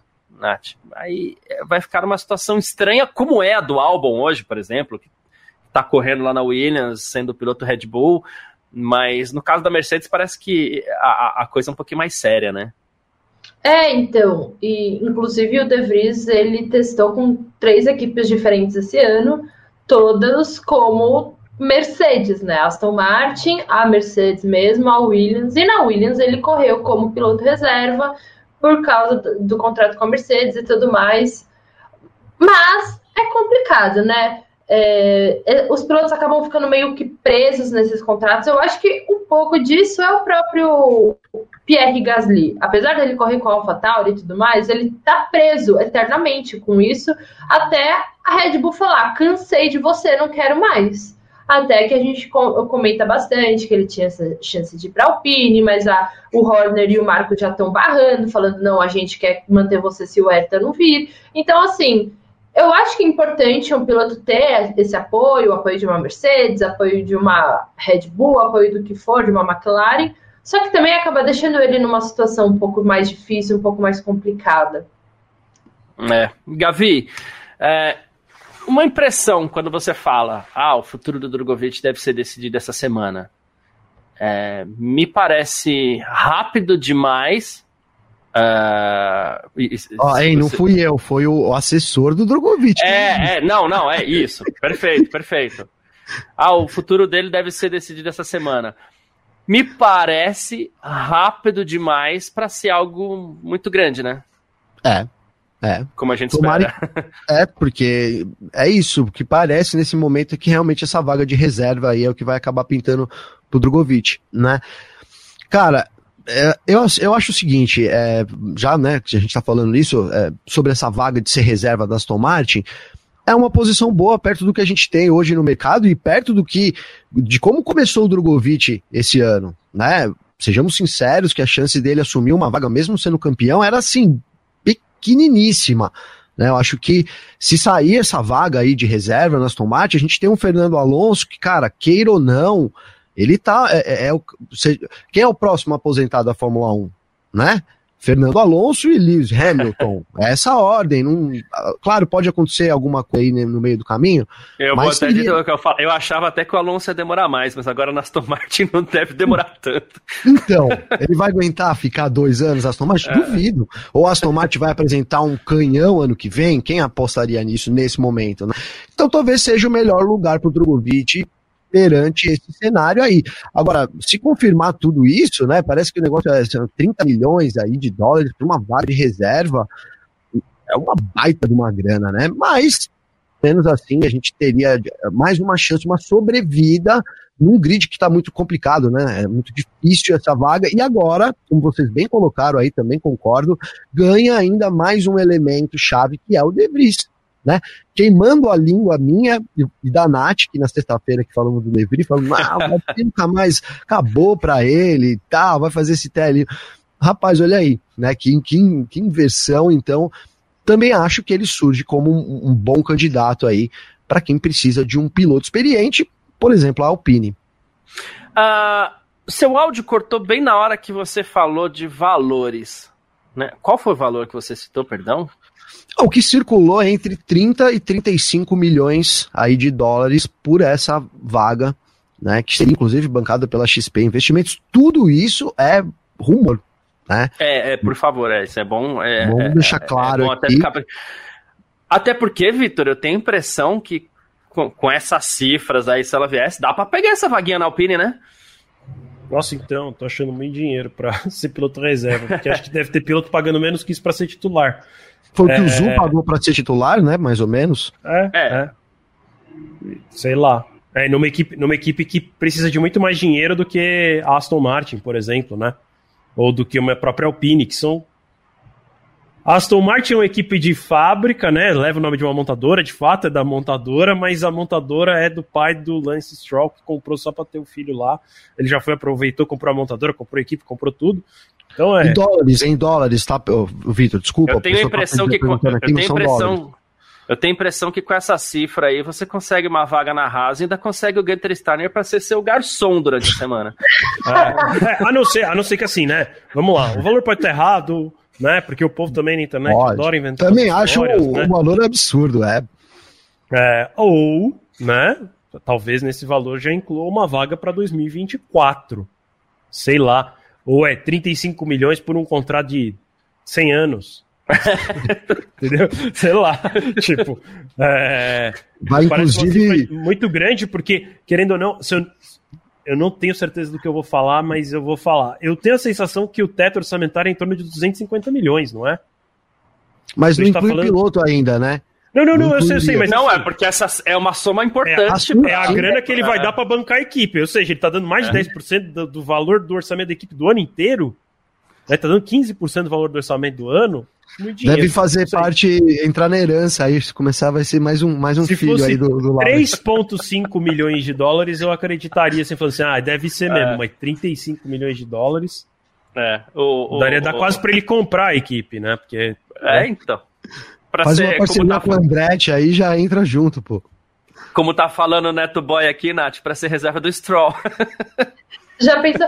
Eu acho que isso é uma coisa que a gente pouco comenta, que a gente fala, ah, porque o Alonso já passou da hora, fica prendendo vaga, aí porque o Daniel Ricardo fica prendendo vaga. Pouco se fala de como Stroll só sai da Fórmula 1, sei lá, se ele perder uma perna. Acho que nem isso. Porque ele nunca vai deixar a Fórmula 1. O Stroll, ele tem a equipe dele. E, é. e, isso é uma coisa que precisa começar a ser debatido. Porque, cara, essa é uma vaga que a gente nunca vai poder considerar nunca. Eu não lembro quem foi o último. Mas assim, mas é, é quase que nessa linha mesmo, como quando os Fittipaldi fizeram a equipe dele e, e ele era o piloto, né? Só se, é, se ele é resolver é sair, isso. né? Ah, eu desisti, não quero mais ser piloto, aí Fica aí, pai, agora aí tem como. Ou o Lawrence resolver. Ou o Lawrence cansar de brincar também, né? Porque no fim das contas, assim. É o que já dizem que já está acontecendo nos bastidores, né? É. Ele já teria colocado a montadora à venda. É, então, e aí a gente lembra, é, eu sempre, eu já falei isso aqui mais de uma, mais de uma vez, mas sempre dando crédito, é uma frase que o Galvão Bueno falava, né?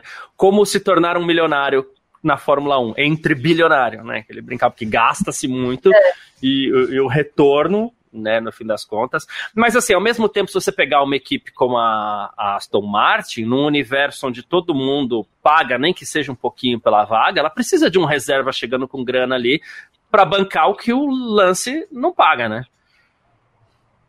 Sim. Pelo que ele sim. quebra o carro, né? Pelo que tem que pagar para construir asa nova. É, e outro, tem que um monte de construção para ser bancado lá, né? Ele fez túnel de vento novo, foi sede nova, é, é, é investiu pesado o Lawrence Stroll, né? Brincadeiras à parte, o Lawrence Stroll foi quem mais investiu na Fórmula 1 nesses últimos anos. A gente sempre destaca isso, é uma realidade. Ele entrou como um aventureiro, pode hoje estar com uma equipe ali patinando, é bem verdade, mas assim, investiu muito. O negócio ficou sério para ele. E mesmo o Stroll, é, também acho que ele não perde essa vaga nunca, mas assim, não é mais a estrolada, lá não existe mais isso, né? O Stroll é um piloto aí. Hoje ele só não anda. É, ele consegue andar, é. não sei, é, eu não sei se. Eu, eu gostaria, é o, o Stroll, cara. Eu gostaria de ver ele com um carro bom. Não sei o que ele poderia render. Acho que ele é um piloto consciente. Em algumas manobras ele né, não, não tem o arrojo de um Max Verstappen, mas será que ele é pior que o Mark Webber, por exemplo? Não sei. Tenho dúvidas, né? Já que eu tô aqui nessa de melhor Sim. e pior, é pior. É, Porque é. o pessoal tá falando aqui, né, do Drogovic. Oh, o Weber com o Minardi conseguiu pontuar quando só pontuavam oito. É verdade. Não, o lance é isso. Eu, eu, eu, o que eu vejo do Stroll é que ele é um piloto. Ok, e a gente já levantou isso, inclusive, no nosso podcast algumas vezes, né? A gente brinca, ah, as estroladas, elas não acontecem mais. Deixou de ser um verbo. Mas não é um piloto que entrega resultado também. Assim, ele tá guiando com um, um, um Vettel que já desanimou, já desligou. É, já virou a chavinha faz tempo, o Vettel. E ele não não põe o Vettel no bolso. O Vettel hoje é um piloto que, assim, você pega um cara mais ou menos, ele vai pôr o Vettel no bolso simplesmente porque ele já cansou de brincar. A chance dele tomar um, um avião do Alonso no que vem é enorme. Né? O que também não significa muita coisa, porque a chance dos dois andarem lá atrás é, é maior ainda, né? Então, eu ia até comentar isso, Garcia. A Juliana Miyahara mandou um comentário aqui, ó, o Drugo vai substituir o Stroll numa corrida no ano que vem e fazer o que o De Vries fez hoje com o Latifi, daí para cima. O problema é que o carro da Aston Martin é pior que o da Williams. Então não é. vai dar nem para fazer a mesma coisa, né? É. Vai dar para marcar é. ponto. Então. É, o, o... É, é, isso que eu me apego sobre o Stroll, cara. Né? Ele já teve, o pessoal colocou que ele já teve o quarto melhor carro do grid. Eu não me lembro exatamente. Ah, talvez... Racing Point, né? É. Racing Point, né? É. Verdade, verdade. O último ano da fez Racing muita, Point fez muita coisa mesmo, como o Vinícius disse aqui, bem verdade. Mas também era um fez aquela tempos, pole né? na Turquia. Fez é, uma mas o, o, Stroll é outro piloto comparado com aquele. Aquele era um Stroll de estroladas, né? Aquele era um estroladas. É, um Enfim. piloto que, que foi bem nas categorias de base, chegou muito cedo na Fórmula 1. é, chegou despreparado na Fórmula 1, errou demais, o pai foi bancando, bancando, e ele foi tendo essa sobrevida, e ok, de tanto praticar o fato de andar de Fórmula 1, hoje ele não faz mais aquilo, mas ele não se tornou um grande piloto por causa disso. E ao mesmo tempo ele vai continuar lá também porque ele não compromete, né? Talvez se ele fosse o mesmo piloto dos tempos de Williams, talvez até se cogitasse uma substituição, mesmo na mesma equipe sendo da família mas ele não compromete como ele comprometia antes, então vai ficando. Tá tudo bem, deixa o cara aí, entendeu? É, ele, não é, um ele não é mais bom, um piloto ruim, mas ele também não é bom, então, tipo, acho que o que eu entendo também do que o Gabriel tá falando não é próximo. É isso, é isso. É, tipo, é isso, é, não é um cara ele. top do mundo, né? Não, com certeza. Ele né? tá, no fim, só ocupando uma vaga ali de um piloto que poderia aparecer mais. Ele já teve a oportunidade, já tá quantas temporadas na Fórmula 1, né? Então, mas é isso. No fim, a gente sabe que ele não vai porque ele tem o pai como dono da equipe. É, e não é que a gente quer gorar, não é que a gente quer ser negativo, mas talvez essa seja a pior vaga para piloto de desenvolvimento hoje no grid. Por quê? O carro é ruim, um dos pilotos é filho do dono da equipe, e o outro é Fernando Alonso. Se, pode, se o Alonso não, não desistir, não encher a paciência, meu, não tem nada ali para você fazer. eu acho né? que eles estão apostando nisso, né? A minha sensação é que, tipo, é, ao mesmo tempo que sim, eu concordo contigo, assim, para mim o, o, Drogovic seria, seria melhor ele pegar pelo desenvolvimento de qualquer outra equipe diferente da, da Aston Martin, mas é, ele acaba, acaba tendo é, uma possibilidade ali de ter um, um Alonso aposentando no final da temporada que vem e aí a vaga sobrando no colo para ele. É isso, eu é. acho que é isso. Você, como piloto de desenvolvimento de outra equipe, essa vaga acho que demoraria mais a chegar. Mesmo no Alpine, vamos supor. Né? Porque a Alpine tem o Ocon. Ela vai trazer algum piloto aí, tá aí, super aí, né? A vaga mais aguardada do grid. Quem será esse piloto no, no melhor carro? Em breve o reality show da Alpine aí pra. Super valorizada essa vaga. Então imagina um Drugo como desenvolvimento ali. Não sei, né? Porque a gente fala de desenvolvimento, mas isso tem que durar um ano, dois no máximo, porque senão passa o time, já já chega outro cara aí e, e, e, e fura a fila. Né? E esquece fila, quem então. ele é também, né? Porque ele não tá correndo. Né? É, ele não tá disputando exato. corrida. Ele não, ninguém vai ver ele na pista. É, e, e, e, quando o Vinícius está falando aqui, ó, não existe vaga boa de piloto reserva, porque ele só entra se acontecer alguma coisa com os titulares, só vê o que aconteceu com o Pietro quando surgiu a vaga do Mazepin. É, quando a gente fala de piloto reserva, piloto reserva é uma coisa é, é, complicado mesmo, porque é difícil você ficar torcendo para abrir uma vaga para o cara substituir alguém numa corrida. Mas não é nem pensando nisso, é pensando na continuidade do cara na, na temporada anterior. E se ele tem, inclusive, uma verba, seja 35 milhões de dólares, 3,5 ou assim, R$ 3,50, aí não sei, talvez valesse a pena, já que a, a, a vaga é para piloto de desenvolvimento, talvez valesse a pena conversar um pouco mais com outras equipes também. Não que ele não esteja fazendo isso, né, Nath? Mas talvez valesse a pena, é, sei lá, correr um pouco menos e, e, e, e, conversar um pouco mais, né? Ah, eu acho que o Drogovic, né? Ele tá. Eu acho que ele tá na hora de sondar, de, de procurar. Enquanto ele ainda tá em, ainda, né? Ele tá em alta, é o campeão, é o piloto que mais venceu na temporada, mais subiu ao pódio e tudo mais. E é engraçado que postaram na, no Twitter agora há pouco que depois da corrida ele foi fazer aquela entrevista com o Will Buxton junto com o Daniel Ricardo. O Daniel Ricardo estava meio que sondando os adversários dele na briga. Ele, ah, você também está procurando uma vaga na Fórmula 1, então o Daniel Ricardo também está tentando ver quem que, com quem que ele está concorrendo. Mas eu acho que o Drogovic não vai chegar como titular ano que vem. Não está sendo essa tendência dos últimos anos dos campeões da Fórmula 2. Eu acho que também é bom ele conseguir um pouco de quilometragem é, como piloto de testes, piloto reserva, andar em, em simulador das equipes e pegando mesmo esse ritmo de uma equipe de Fórmula 1 para daí, quando ele for estrear, eu acho, sinceramente, que o Drogovic tem chance de estrear em algum momento na Fórmula 1. Ele pode fazer bonito. É, tipo o Nick De Vries, que já não chegou de fato na hora. Fez uns treinos livres, correu dois anos lá na Fórmula E, e daí hoje ele chegou, fez a sua estreia com, com a Williams e fez bonito, surpreendeu muita gente. Hum, boa. Perfeito, é uma, é, é, uma visão, é legal, é, tem que ter alguém aqui para ver o copo meio cheio também, né, tá certo. Uh, cadê, tinha uma pergunta aqui, alguém perguntou, e, ah, aqui o Bruno Silva perguntou qual a idade do Stroll, ele tem 23 anos ainda, ou seja, haja espaço, haja tempo ainda, né, é, para ele na, na Fórmula 1. Não 10 tá anos é pouco. Também. É, então, não que a gente tá aqui torcendo pelo, contra o garoto, mas, né, é, enfim. Ah, Vitor, saiu a não punição do Devry, é isso? Sim, é isso. Ah, o Devry não foi punido depois da investigação que foi feita em cima dele, ele só recebeu um aviso lá da FIA. Tá tudo certo, segue o jogo, terminou em nono lugar, na frente do Latifi no campeonato. É. Há três semanas, eu não sei quem entende do assunto, três semanas é tempo suficiente para se recuperar de uma cirurgia de apendicite? Que eu sei que é bem simples, mas.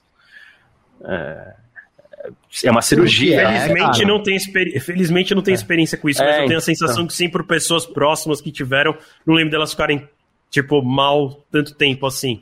É só não sei se para correr de Fórmula 1, né? Sei lá. É. Tô nessa vibe. Hoje em dia acho que é com laser e tal, bababá, o negócio. É, laparos laparoscopia, e... né? Já faz, é. já, sai, já sai correndo, velho. Já sai. já sai maratonando. Atletas, é, atletas aí, a recuperação deles normalmente costuma ser bem rápida. É verdade. É tudo voltado para eles se recuperarem rápido também, né? Eu acho que três semanas tá tranquilo. Mas é. a gente não é três semanas que a gente fica sem Fórmula 1, é tudo isso? São é, três, três semanas, semanas, agora. São, Intervalo de duas semanas, então a gente completa três semanas até a próxima. Duas semanas sem? É?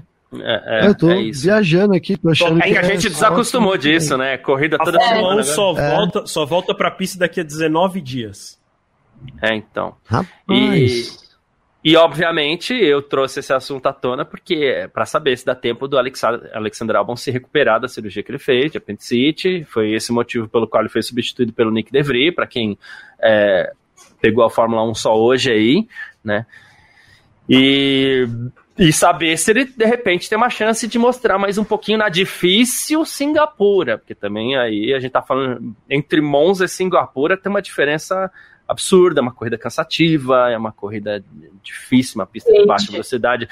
São acho que 23 curvas, se eu não me engano, é uma pista completamente diferente, né? Então, é, fiquei curioso para ver o, o, novato também em Singapura, mas obviamente a gente gostaria que o Alexander, Alexander Albon se recuperasse logo. Né? Quem sabe já a vaga do Latifi aí, hein? Essa vaga tá, tá perigando também, né, cara? Tá perigando. É, chegou a ser cotado que o Latifi agora. poderia. É. Sim, sim, Garcia. Poderia sair, né? Você tava dizendo, você ia é, dizer, né? No meio da temporada, é. né? Então, o, é. o JP Fischer aqui mais um superchat, obrigado Valeu, pela participação, JP. JP. Ele falou: esses 35 milhões aí ajudariam a McLaren a pagar a indenização do Ricardo. E ainda o Ricardo seria o garçom dessa vez também, né? Porque, cara, 35 milhões hoje é muito dinheiro, cara. É, é, é muito dinheiro muito até para a Fórmula 1. Ficou, ficou, todo mundo assustado quando o Guanyu Joe chegou com esses 30 milhões para comprar a vaga na Alfa Romeo. Então, quem tiver essa cifra, corre o ano que vem. Então acho muito oh, difícil. Eu vou, eu vou, esclarecer esse assunto uma vez por todas. É, acho muito difícil que esse valor fui, seja real. Eu fui atrás da informação aqui, ó. Tá, Na verdade lá. é, são 7 milhões de dólares, são 35 milhões de reais. Já é bastante. Ah, é daí que saiu boa. 35. 35 milhões de reais são 7 milhões de dólares. Ainda assim, eu concordo, eu acho bastante. A gente tá falando aí de, se eu não errei qual é o teto orçamentário, 250, 250 milhões de dólares a gente está falando de 3% do orçamento da equipe. Né? É. De uma equipe que, inclusive, não precisa de dinheiro. É, então. Aí já faz mais Mas, sentido. Já, va já vale o investimento, né? 35 é milhões de dólares, de reais, pô. Mas é muito dinheiro, Fácil. eu acho muito dinheiro pra, pra ser piloto é, de... Não, mas já é mais piloto, condizente, pelo desenvolvimento, né? né? Porque não é de, a gente não pode nem chamar de mais de testes hoje em dia, porque não tem teste, então... É. Quanto, quanto ele vai andar? Sim, dizem que ele tem garantido 5 mil quilômetros no contrato dele. Eu até achei estranho. É 5 mil quilômetros como que vai correr? Tem 10 anos também, né? Porque não, não, não testa mais. não se testa. É 5 é... mil quilômetros simulador que eu acho que vai dar para fazer. Porque na pista, nem os pilotos testam 5 mil quilômetros. É, e assim, e o JP tá falando que é brincadeira. Não, a gente sabe, fica tranquilo. É, assim, é, a gente está vendo um cenário onde o Drogovic não tinha um real para entrar na Fórmula 1. É, é, correndo lá, com, com... Ele não tinha um real para fazer Fórmula 2 ano que vem, né? Ele é falou isso. pra gente. Então, ele corre com, com o Drogovic estampado na, na, no macacão, porque a empresa dele tem um, a, a, família dele tem uma empresa de peças no de peças automotivas no sul, né? Isso é para bancar muito provavelmente o pouco que ele pôs lá, porque a, a MP tava com uma vaga meio que sobrando também ali, não tinha como como não tinha ninguém para entrar nessa vaga, Garcia, chamou ele de se volta. Você, se, você me permite até explicar um pouquinho dessa claro. história da vaga, é, o que algumas equipes têm feito, né? Principalmente as equipes de, de como se diz, de júnior, né? Categorias uhum. júnior. É, por exemplo, a MP, a Charu, a Carlin, a Dams, eles têm carros em várias categorias, né? Lá desde a Fórmula 4, italiana, alemã, aí sobe para a Fórmula Regional Europeia, depois para a Fórmula 3, a Fórmula 2. Então, assim, a MP, inclusive o Drogovic correu na MP na Eurofórmula, né, que já nem existe mais. O é... que, que, que acontece? E o Enzo também viveu isso ano passado. Fica uma vaga sobrando ali, aí eu vou falar números fictícios, tá? Vamos dizer que custe 2 milhões de, de dólares a vaga para correr. E ninguém compra aquela vaga. Aí ligaram pro Drogovic e falaram assim, ô Drugo, eu te faço por um milhão se você vier aqui topar ajudar os meninos lá da Fórmula 3, da Fórmula 4, dar umas dicas para eles. E também quando a gente for receber os patrocinadores o aqui, o, o, o, dono, o filho do dono, para dar uma volta no autódromo, você topa levar o cara lá em, em Pô Ricard e dar uma volta com ele? A gente paga o helicóptero para você ir junto com ele. Rola uma coisa meio assim. Então, é, foi o caso agora que ele fez ele correr na MP foi porque tava sobrando essa vaga, ligaram para ele e falaram, te dá um descontão se você topar fazer uns jobs aqui pra gente, né? Tipo, tem muito piloto que trabalha como engenheiro, inclusive, uh, da equipe, das equipes menores, né? Acompanha as corridas, porque tem alguns pilotos que, que acabam se formando em engenharia nesse processo e acabam, enfim, né? Uh, muito, a maioria não chega na Fórmula 1, né? Quase todos não chegam na Fórmula 1. E aí alguns optam por fazer faculdade, faculdade de engenharia, e acabam se envolvendo novamente com essas equipes, ajudando. Aí às vezes o cara corre numa equipe no, DT, no DTM, né? Que já é uma categoria mais. A gente brinca aí de tiozão, a galera que já não dá para chegar na Fórmula 1, não dá pra já aí vai pro DTM, vai pra Stock enfim. É, aí que às vezes está envolvido com os caras lá no DTM e ajuda os meninos nas outras categorias de acesso. Então rola muito disso hoje, e foi assim que o Drogovic, inclusive, disputou essa temporada, porque ele, na verdade, ia parar no ano passado. É. É isso, a vaga estava bem complicada.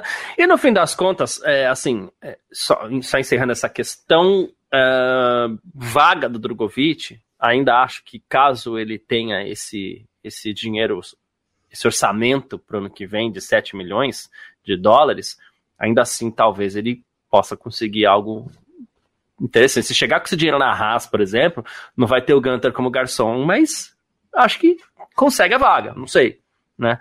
É, enfim, mas tirando esse lado, é, ele veio para esse aos 45 do segundo tempo, Nath, ele conseguiu essa vaga e fez uma baita temporada, né?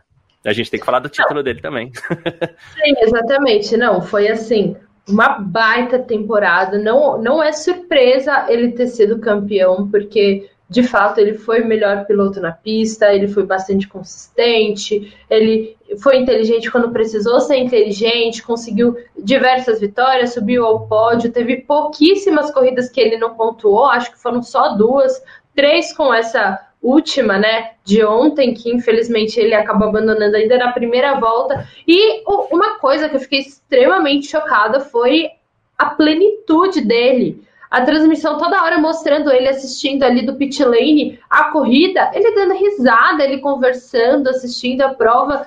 Assim, o cara tem um mental espetacular. Eu nunca vi uma coisa dessas. Então, assim, eu acho que foi muito merecido é, aquele zero to hero total que de um piloto que mal tinha vaga, que tinha beliscado uma ou outra vitória nas temporadas anteriores da Fórmula 2, conseguiu agora ser campeão.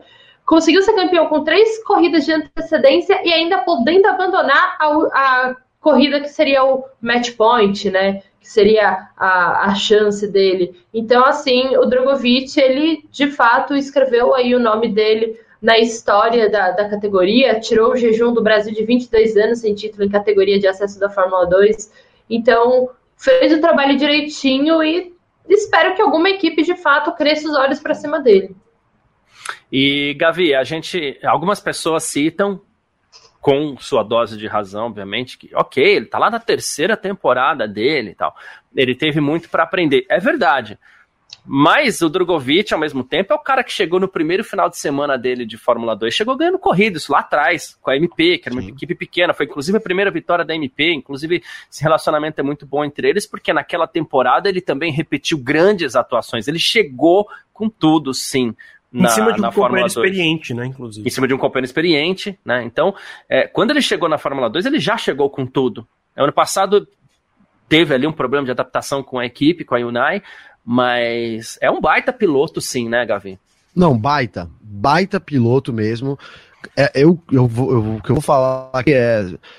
Ele com um carro na mão, ele bate, ele disputa, para mim, título da, da, da, temporada. Ele é um cara para ser campeão com um bom carro na mão, né? Ele provou isso, na verdade. Onde ele teve um bom carro, ele sobrou muito. Vou lembrar aqui do Eurofórmula, né? Que a gente, eu sempre falo que foram 12 vitórias, mas ele até corrigiu a gente, porque foram, é, tipo, é meio absurdo mesmo, mas foram 16 corridas e 14 vitórias.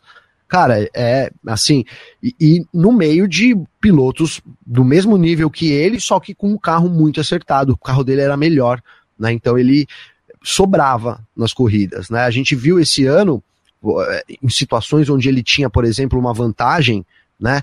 É, porque a gente sabe que o carro também é determinante. A gente fala aqui da, da Aston Martin. Se ele entrar e ficar na Aston Martin, meu amigo, não vai, não vai conseguir não mostrar vai campeão, tudo isso. Né? É, é, que a gente tá falando aqui, né? Vai somar um pontinho ali, uma coisa ali, mas, né? Agora, é, com o carro ele pode mostrar isso. Nesse ano, na corrida passada, inclusive, que ele trocou o pneu, foi corrida passada ou retrasada? Que ele trocou o pneu ali, apostou passada. a, a, a e voltou atrás do grid com condições melhores. Ele mostrou ali que ele não tinha adversário, né? Qualquer espaço era espaço para ultrapassar. E, e, ele sempre foi um piloto assim. Eu acho que ele tem, como a Nath colocou, um mental muito muito é, nivelado, digamos assim. Ele consegue mensurar bem um, ser um piloto agressivo com ser um piloto mentalmente é, capaz de segurar a pressão. Até ontem, é, conversando aí numa roda de amigos, o pessoal perguntou: pô, mas o Drogovic ele é, ele é ele é super agressivo. Não, não é super agressivo, mas ele é agressivo na medida certa, porque o mental dele também já faz ele ter, digamos que, um break ali, que coisa que o Verstappen não tinha quando entrou na Fórmula 1, né? Esse, esse talento para saber a hora de, de não atacar. Apesar de ter vacilado nessa corrida que garantiu o título dele ali, achei que ele tinha que ter tirado o pé ali. Mas, enfim, cara, é um grande piloto. Se tiver um carro aí, é, no momento, a gente tem o Enzo, tal, enfim, mas é, é, tem muito, ta muito talento, muito a render é, na Fórmula 1 para nós e também para a Fórmula 1.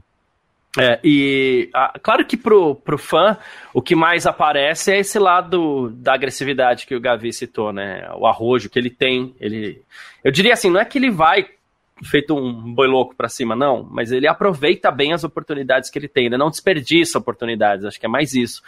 Mas uma coisa que poucos falam e que ele é ótimo nisso também é a questão de gerenciamento de pneus, gerenciamento do carro, estratégia de corrida. Ele foi muito bem nessa temporada nesse sentido também, né, Vitor? Sim, sim, ele. Cara, sei lá, nessa temporada ele foi impecável, né? Não tem muito o que falar sobre. O cara, ele acho que ele foi bom no, no, no, nos pneus, ele teve um bom, um bom casamento com o engenheiro dele, é, com a equipe. Sim, eu tenho uma coisa para falar, mas eu vou falar depois. Não, fala aí. Fala, aí, fala, fala já, né? eu queria deixar no, no ar aí. Cara, é, eu. Uma coisa. É, óbvio que é brincadeira, tá? Já antes, né? É brincadeira, mas assim, é um pouco. Brincadeira que tem um fundinho de verdade. É, então eu, é eu vibro. Então é sério. Eu vibro, eu vibro mais com o Drugo do que ele mesmo, cara. Isso me incomoda Sim. um pouco. É. Então ele podia fazer umas aulas de comemorar a corrida né, pegar lá ah, e gritar, sabe? Eu, eu fico aquilo que nem um louco comemorando as corridas do Drugo. É uma brincadeira, mas eu, assim, acho que com o tempo, é, como a Nath falou, ele tem um mental muito, muito, muito bom, cara, né?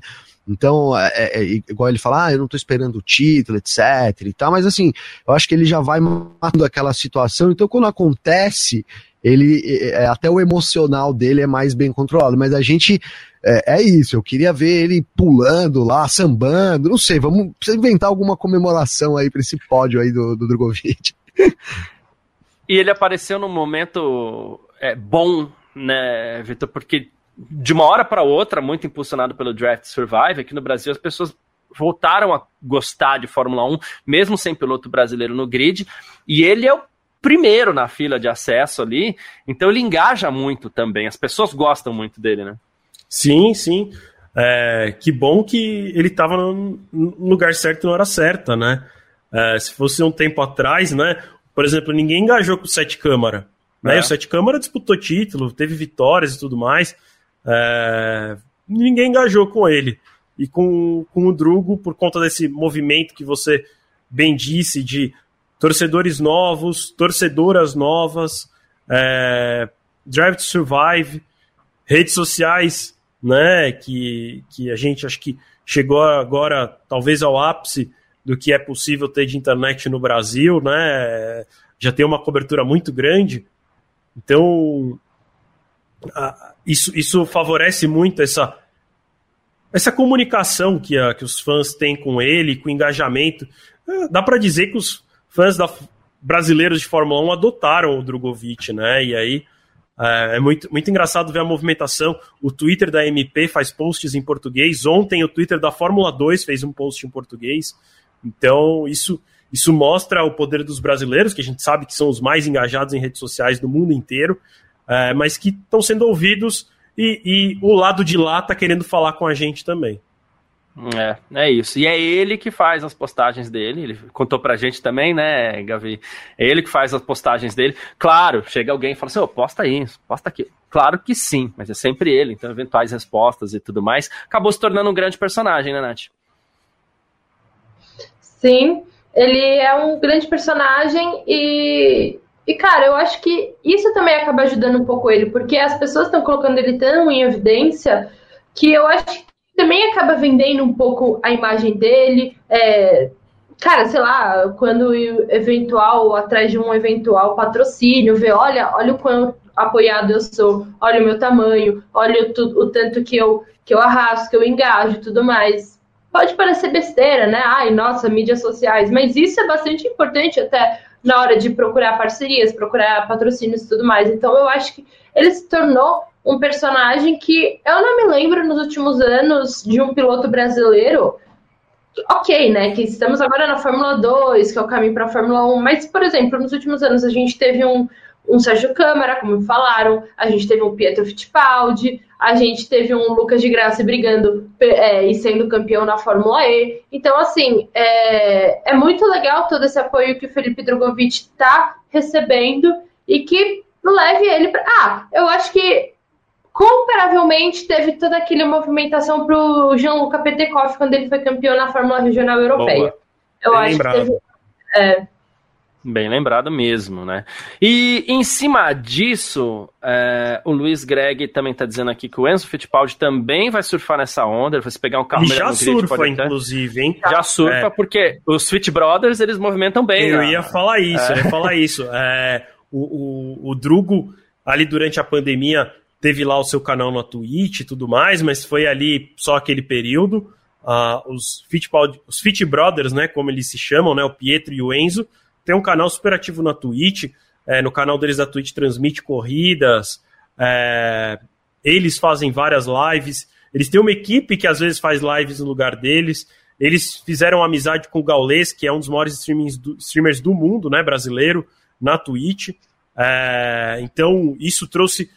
Inclusive, eu vou, eu vou até mais longe, tá? Eu acho que não só o Enzo surfa, como ele também contribui, e aí eu vou dizer que ele contribui muito mais do que o Drogovic, porque o Enzo, para mim, trouxe fãs novos. Né? Do mesmo jeito que o Drive to Survive ajudou a trazer gente nova, o Enzo também ajudou, porque por conta dessa amizade com o Gaules, o Gaules, né, como eu falei, um dos maiores é, streamers do mundo, é, o Gaules, na sua essência, era um streamer de Counter-Strike, né, e fazia alguns outros jogos, e aí fez amizade com os irmãos Fittipaldi, aí trouxe essa história do automobilismo, aí os fãs do Gaules passaram a acompanhar a Fórmula 2, a Fórmula 1, o Gaules, inclusive, foi o primeiro streamer do mundo é, e eu acho que, inclusive, não só o primeiro streamer enquanto pessoa, mas muito provavelmente o primeiro streaming do mundo a transmitir uma corrida de Fórmula 1 sem ser dono do direito de transmissão. Né? Ele transmitiu o GP de São Paulo do ano passado no canal dele da Twitch. Então, olha o tamanho desse feito e que foi,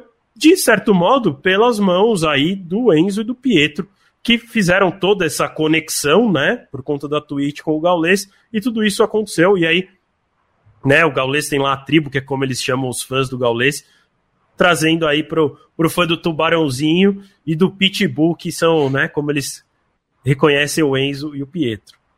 É, então, pegando carona nisso, Gavi, a gente também não pode deixar de falar da temporada do Enzo, que com carro, uma equipe pequena, né, com a Charru, tá lá em sexto lugar no campeonato, empatado com o Darúvala e com o Durham, ou seja, ele tá em sexto, mas tá ali em quarto, né? Durham, né? Nossa, Durham, é, né? Durham, é. O hype do Durham é incrível, é. né? E tem é. todo um apoio aí, e, e, como você, o Tubarãozinho, o pessoal chama ele de Tubarãozinho, eu gosto de, desse nome do Tubarãozinho. É, cara, é, vou dizer, nunca, nunca, nunca me enganou. Nunca me enganou. A gente conversa com o Vitor há bastante tempo sobre o Enzo, né? E, e fala, cara, esse moleque é sensacional. Né? Eu, eu vou fazer aqui uma, uma pitada de polêmica, mas porque tem uma entrevista pro, do Enzo junto com o, o, Pietro, tá? Eles são bem novinhos e, e essa entrevista é no Sport TV. E, e, aí ele começa a brincar assim, olha lá, é polêmica mesmo, hein? Ele fala, pô, mas você sempre ganha de mim, quem é que sempre ganha? Aí o Enzo fala, não, eu sempre ganho. Aí, molequinho, esse pequenininho. Aí ele fala, não, você não ganha, eu deixo. Ele fala, você deixa nada, eu sempre ganho. Então, o Enzo é fera, cara, fera. Assim, é, eu acho que é o destaque dos irmãos Fittipaldi. Como você disse, numa equipe minúscula que é a Charus, né, entrou lá para completar o grid e tá aí na sexta posição, pódios, a, atrás de pódios, mostrando toda a força dele. E é um cara, é, assim, óbvio, a dificuldade para você assumir uma, uma Fórmula 1 é, é enorme para todos os pilotos, mas o Enzo ele tem mais apoio que o Drogovic, desde sempre. Desde sempre, né? Então, talvez. Começar pelo sobrenome, né, Gavi? É. Exato, exato, né? Tem a Claro por trás também, né? É, a gente fala do Gaules, o Victor falou do Gaules, cara, é um monstro, né? Ele transmitiu NBA, final da NBA também, né, Victor? É, eu não Sim, sou muito ligado no NBA, mas eu, inteira o tamanho. Então, assim, é, tem um apoio muito grande. A gente está muito bem. Nesse momento, né? A gente tem aí o Drogovic, que pode não ter a grana, mas mostrou que tem o talento, e, e tem o Enzo, que vai chegar com tudo, além do Caio Collet, também, que é um baita de um, a gente não tá falando do Collet aqui, mas é um baita de um piloto muito, com a carreira muito bem estruturada, muito bem gerenciada, e um pouquinho atrás ainda, o Rafa Câmara. Então é um outro nome aí também que Esse vai surgindo. estrutura bem, bem consistente. Atrás você pra... diz no caso de cronologicamente falando. É, exatamente. É. Não em é relação ao talento ainda. e tal. É, exato. acabou exato. de fazer a primeira temporada dele, tá fazendo a primeira temporada dele na Fórmula, né? Só queria destacar rapidinho, Garcia. Eu comentei claro. aqui no chat do YouTube, mas quem não tá acompanhando pelo YouTube não viu, né? O Gavi falou da, dos apoios do Enzo aí pelo Banco do Brasil e da Claro, né? Que o Thiago Barreto Camelier lembrou. É, tem outras duas empresas que são grandes nos seus segmentos, que também patrocinam os irmãos Fittipaldi, e são duas empresas que vieram por meio dessa, desse, do streaming, né? Desse sucesso que eles fazem na Twitch, que é a Stake, que é um, uma empresa, é um cassino virtual, né? Acho que talvez um dos maiores do mundo. É, e a HyperX, que é fabricante de é, periféricos, inclusive, por exemplo, este microfone especificamente é da HyperX, mas eles fabricam teclado, mouse, fones de ouvido, é, patrocinam os irmãos Fittipaldi aí por conta dessa conexão com a galera via Twitch. Perfeito. O, um comentário rápido. O Pedro Gonçalves, ele falou assim: ah, vocês comentaram que essa decisão de não buscar tanto apoio foi do Drugo. Na verdade, quem comenta isso sou eu. Não é exatamente não buscar apoio. É, Na verdade, a interpretação também é errada aí. É, né, ele foi muito cedo para a Itália, muito cedo. Então ele perdeu a chance de construir bases aqui no Brasil em troca de se desenvolver mais como piloto, porque obviamente lá ele disputou é, é, é campeonatos mais fortes. Né? Então, e o que ele optou, mais. o que ele optou, Garcia, foi de não fazer parte de uma academia. Isso ele isso, isso sim. afirmou categoricamente. A gente sempre questionou sobre ele sobre isso, né? E ele sempre sim falou. Até, eu até ia trazer esse assunto em algum momento da nossa, do nosso parque fechado hoje. Alguém falou sobre. Uh, acho que foi a Nath, se eu não me engano. Falou sobre o, o risco de ficar preso num programa de jovem piloto. E o Drogovic tomou essa decisão de não entrar num programa exatamente para não correr risco de, por exemplo, né, ter essa situação em que é, o, o Nick DeVry, né, que só está correndo por equipes da Mercedes, aí vaga uma vaga lá na AlphaTauri e ele não pode correr porque ele é da concorrência, né? É. E aí o Drugo sempre falou isso, externou com, com palavras que é ele preferia, não, acho que até por duas razões ele também sempre falou isso, né? Um porque você paga para correr no programa de jovens pilotos, então ele falou, ah, eu vou gastar uma grana e eu ainda fico preso, que aí às vezes sobra uma vaga lá na Alpine e aí eu sou piloto da Red Bull, não posso ir, né? Então tem a ver com isso aí. E, Nath, só para não dizer que a gente não falou de todo mundo, seria até injusto a gente não falar isso. É, sobra uma vaga ano que vem, muito provavelmente também na Haas. E tem algumas pessoas brigando por essa vaga. Já que a gente falou de tantos brasileiros aqui, você vê alguma chance do Pietro brigar por essa vaga? Hum, eu acho difícil. Não, porque sinceramente, se ele fosse para ficar com uma vaga da Haas, a Haas já teria chamado ele para ficar do lado do Mick Schumacher e não teria chamado o Kevin Magnussen. E, e cara, ele já está há tantos anos ali é, como piloto de testes, piloto reserva e tudo mais, e nunca rolou essa movimentação de, de fato, ele se quer ser ventilado para assumir a vaga. Eu acho que é bem complicado e é muito dinheiro também. Então eu acho que ele vai continuar ali como piloto reserva da Haas. Gavi, Victor, algum comentário sobre o Pietro? Não, não correu esse ano, né? Eu tô, tô enganado, não correu, né? Não correu. Então acho que. É, nem TL, já né? tudo. Né? Não, não tá nem na lista. Né, é um cara que não tá na lista ali. Ele tem essa vaga, como que a gente chama quando é uma, uma, uma, uma honra que você ganha que você, você não faz muito. Cadeira né? cativa. É, ele tem essa cadeira cativa lá, é dele, né? Ele vai lá, ele, ele apresenta a Haas, inclusive eu e o Vitor, eu sempre vou falar isso, porque de inesquecível, fomos apresentados, fizemos esse tour pela Haas, né, Vitor? Que como o Vitor disse, é, encabeçou lá, mostrou tudo lá, enfim. Então essa cadeira é do Pietro, mas agora para assumir como, como piloto, já passou o tempo, não, infelizmente, não, não, não é assim, não dá mais. O Pietro, gosto muito do Pietro, cara. Ele é um menino, uma pessoa boa, né? Uma pessoa boa.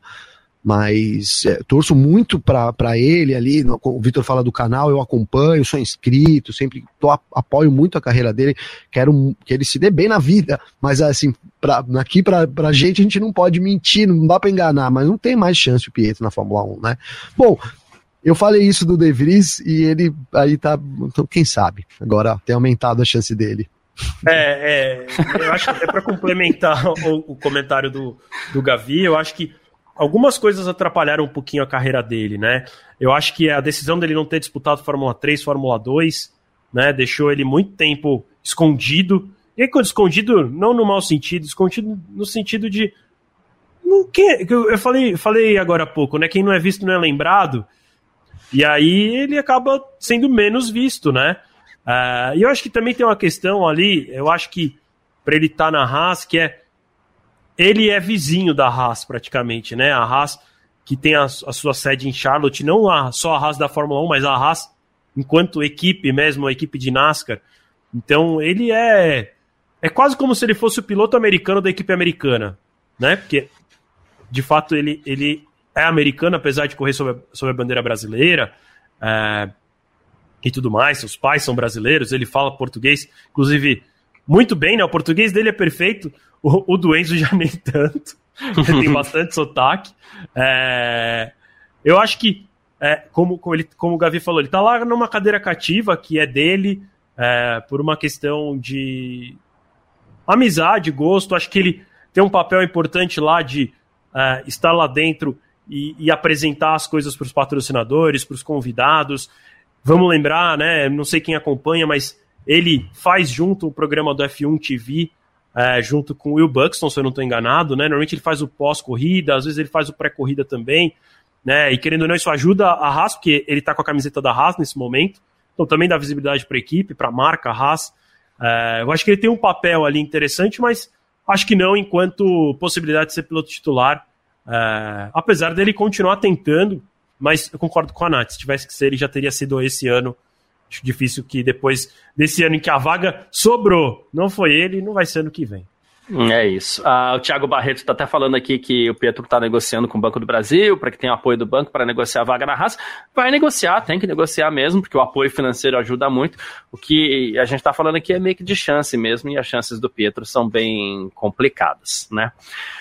Mas vamos para aquele nosso momento de sempre. Você que está acompanhando a gente, você participa junto aí também com a sua mensagem. Pode mandar sua mensagem que eu já vou colocar tudo na telinha aqui. Eu quero saber Nath, hoje você que começa, tá? Eu quero saber quem foi o piloto do dia no Grande Prêmio da Itália.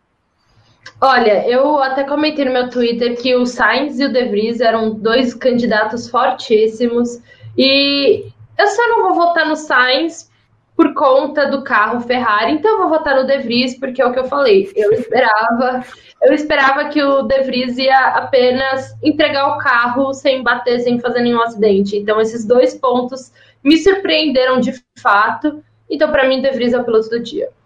Boa, perfeito. Vitor, piloto do dia para você. Olha, como eu não tenho nenhum preconceito contra a Ferrari, eu vou dar pro Carlos Sainz. é...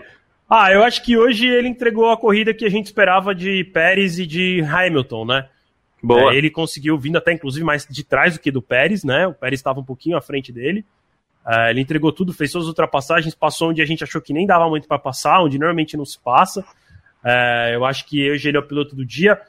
Tenho que fazer uma menção mais do que honrosa para o Verstappen, afinal, não largou em primeiro, largou em sétimo e venceu, né? Que a gente está ficando mal acostumado com essas vitórias que já estão parecendo fáceis para ele, então aí a gente fala assim: ah, sétimo para ele para ganhar é fácil, nem merece ser piloto do dia, mas veio de sétimo e venceu, merece sim ser piloto do dia apesar de, de novo, estou dando para o Sainz. E um, uma menção honrosa também para o Nick DeVry, que o Gavi aposentou ele. Aí ele falou: Ah, o Gavinelli falou que eu, que eu não vou correr nunca mais. É. Aí, aí o que aconteceu? Acho que, acho que, inclusive, quando o Gavi falou isso, o grid inteiro da Fórmula 1 tremeu. Ele falou assim: Ih, será que sou eu que vou perder a minha vaga para o Devry? E aí o álbum acordou no sábado sentindo dores abdominais. falou, putz, olha o que você fez. Gabi, você me zicou. E aí o Devry foi lá, correu, fez um qualify muito honesto, fez uma corrida muito honesta, com uma Williams que não se espera muito, né? Nunca tinha disputado uma corrida de Fórmula 1. Correu com um dos piores carros do grid e entregou um resultado que, como eu falei, imagino que o álbum também entregaria. Então isso, para mim, demonstra que ele fez um, algo muito acima do que era esperado dele. É, reza a lenda que o álbum chegou lá no hospital e falou, mas doutor, por que eu, doutor, por que? O doutor falou assim, você não assiste Parque Fechado, né? É, você não viu o que o Gavinelli falou, né? Ah, muito bom. Gabriel Gavinelli, piloto do dia pra você. Olha, é, é verdade, viu? O De Vries aí mandou bem demais vou deixar meu, meu como que a gente chama, minha menção honrosa. Acho que vocês já esqueceram de dar uma menção honrosa pro Hamilton. Fez uma baita corrida, largou lá de trás também, com um carro inferior ao do Sainz, né? Em determinado momento. Tem razão, é, Eu achei. E, e né? tem mais um ponto importante aqui. É, ele, ele falou que ele teve um dano no carro na primeira volta, inclusive. Então, é fez uma baita corrida. Talvez isso tenha atrapalhado esse começo, realmente, ali nas primeiras voltas. Eu olhei e falei, pô, o Hamilton tá aqui em 19 ainda, que de repente ele pulou, né? E aí voltou atrás do, no pit stop dele. Achei que a Mercedes errou naquele pit stop, no momento de chamar o Hamilton. Não é possível que não tinha um momento melhor. É, ele perdeu cinco ou seis posições na parada, e aí já fez a ultrapassagem dupla, que foi, para mim, a melhor ultrapassagem da corrida. É, então eu vou, vou dar esse, esse destaque para o Lewis Hamilton, deixando essa menção honrosa para o De Vries, para o Verstappen, cara, que a gente acostumou, é, é, né, já acostumou com o Verstappen impecável. A primeira volta dele foi para cima mesmo, era o que ele tinha para fazer, né? Então foi para cima, mostrou toda a força dele. É baita piloto que é o Verstappen. Então é isso. É um final de semana que a gente teve bons desempenhos individuais. É, no geral, Ricardo também. Quero destacar o Ricardo aqui também, né? Longe de ser um piloto do dia, mas, poxa, a gente viu, ele largou bem a vaga do Norris quando o Norris largou muito mal.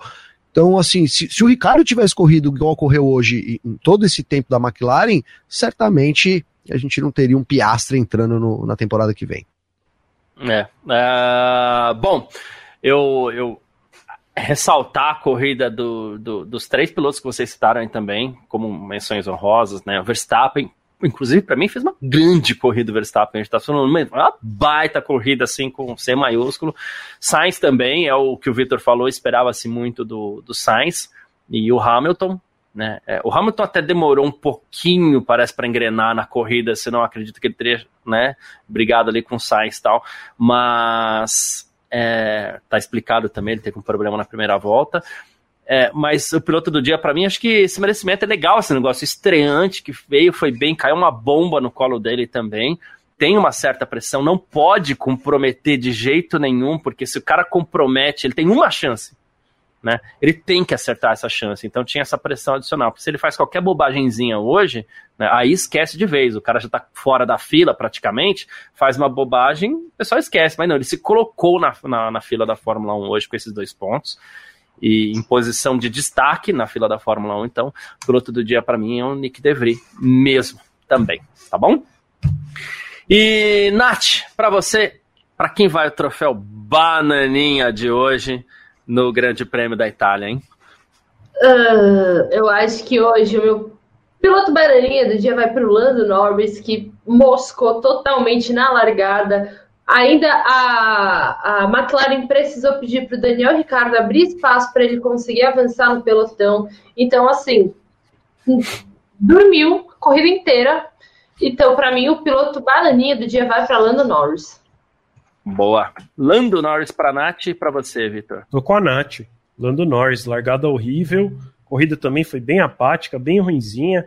Tomou um, um baile do Ricardo, né, que a gente já tanto criticou. O Ricardo até tava fazendo uma corrida honesta, mas. Mas, de novo, né?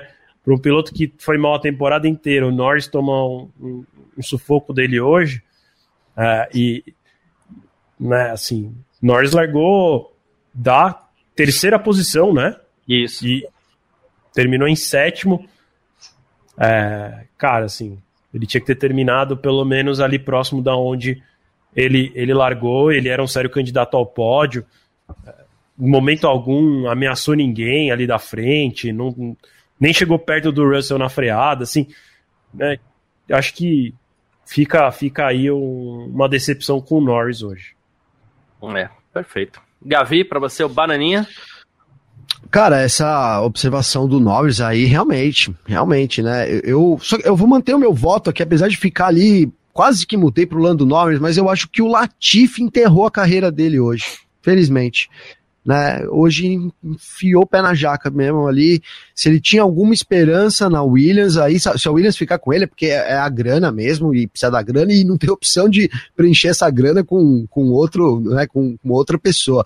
Mas eu acho que o, o Latifi ter perdido pro De Vries hoje é, foi muito frustrante pro De Vries, é, então ele fica com esse troféu de, de bananinha, é, tô até com dor no coração, cara, porque sabe aquela história de a pessoa, ele já tem a punição dele lá, né, tô, tô punindo novamente, né, isso não se faz, mas é isso, é, é, é, é isso, né, tá, mas acho que enterrou a carreira dele hoje com essa derrota aí, uma coisa que todo mundo sente esse, esse ritmo ruim dele e ficou muito claro hoje. O pessoal que tá dando tudo pro Leclerc aí, é, já já é. esse troféu vai virar troféu Leclerc, hein, Garcia?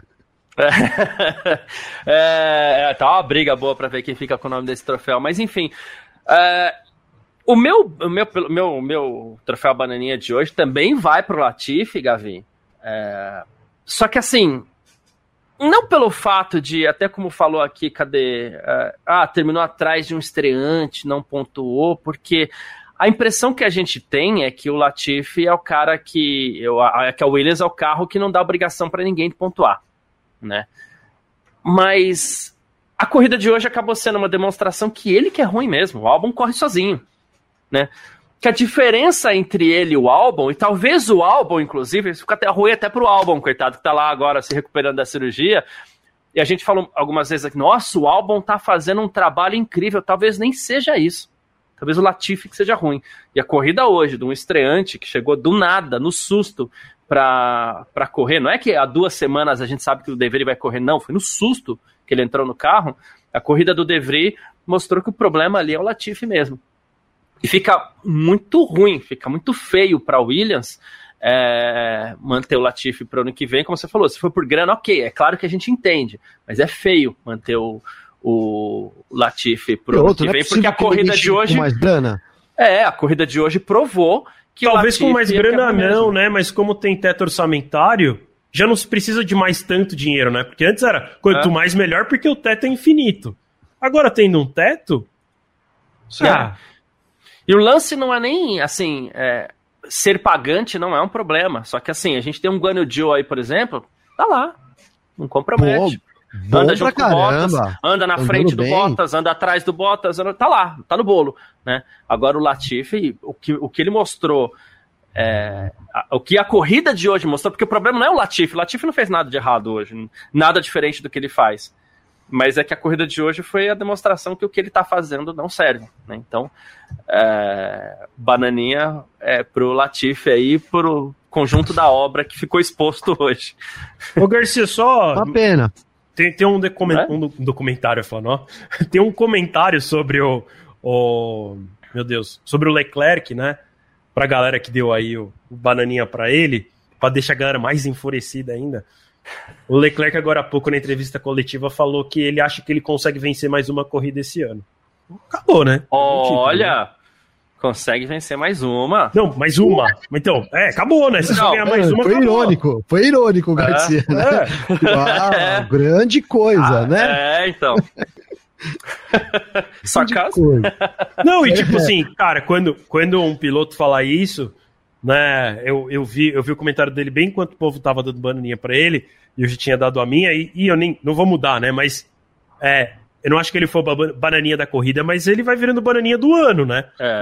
É um piloto que tá na disputa do título, que fala isso, Boa. esquece, você não merecia estar na disputa pelo título, né? Aliás, aliás, ele disparadamente lidera a- a- o troféu de bananinha do ano, né? Com boa vantagem, né? Não tem muito quem.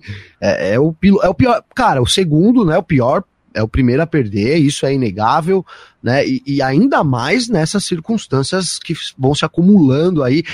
Por sorte, hoje, de novo, eu acho que a Ferrari, o pessoal criticou aqui de novo a, a, a estratégia, eu não acho, acho que a Ferrari fez, tentou e acertou né? Foi os dois pitstops mais rápidos da Ferrari, revolucionou, né? Realmente aí. Então, se saiu muito bem a Ferrari do que tinha na mão hoje. É isso. O- é verdade, o Efraim falou aqui, ó. O piloto falou que queria, queria vencer as 10 últimas, depois as 7, agora o Leclerc fala em uma, que fase, né? Se vier uma vitória para a Ferrari e vier para o Sainz, vai ficar engraçada essa situação. Lá no GP de Abu Dhabi a gente faz o piloto do- da temporada, que vai ser difícil não ir para as mãos do Verstappen, mas a gente faz umas menções honrosas aí, e depois a gente faz o bananinha da temporada também pra gente. É, Que vai ser difícil não ir pro Vai. Leclerc também.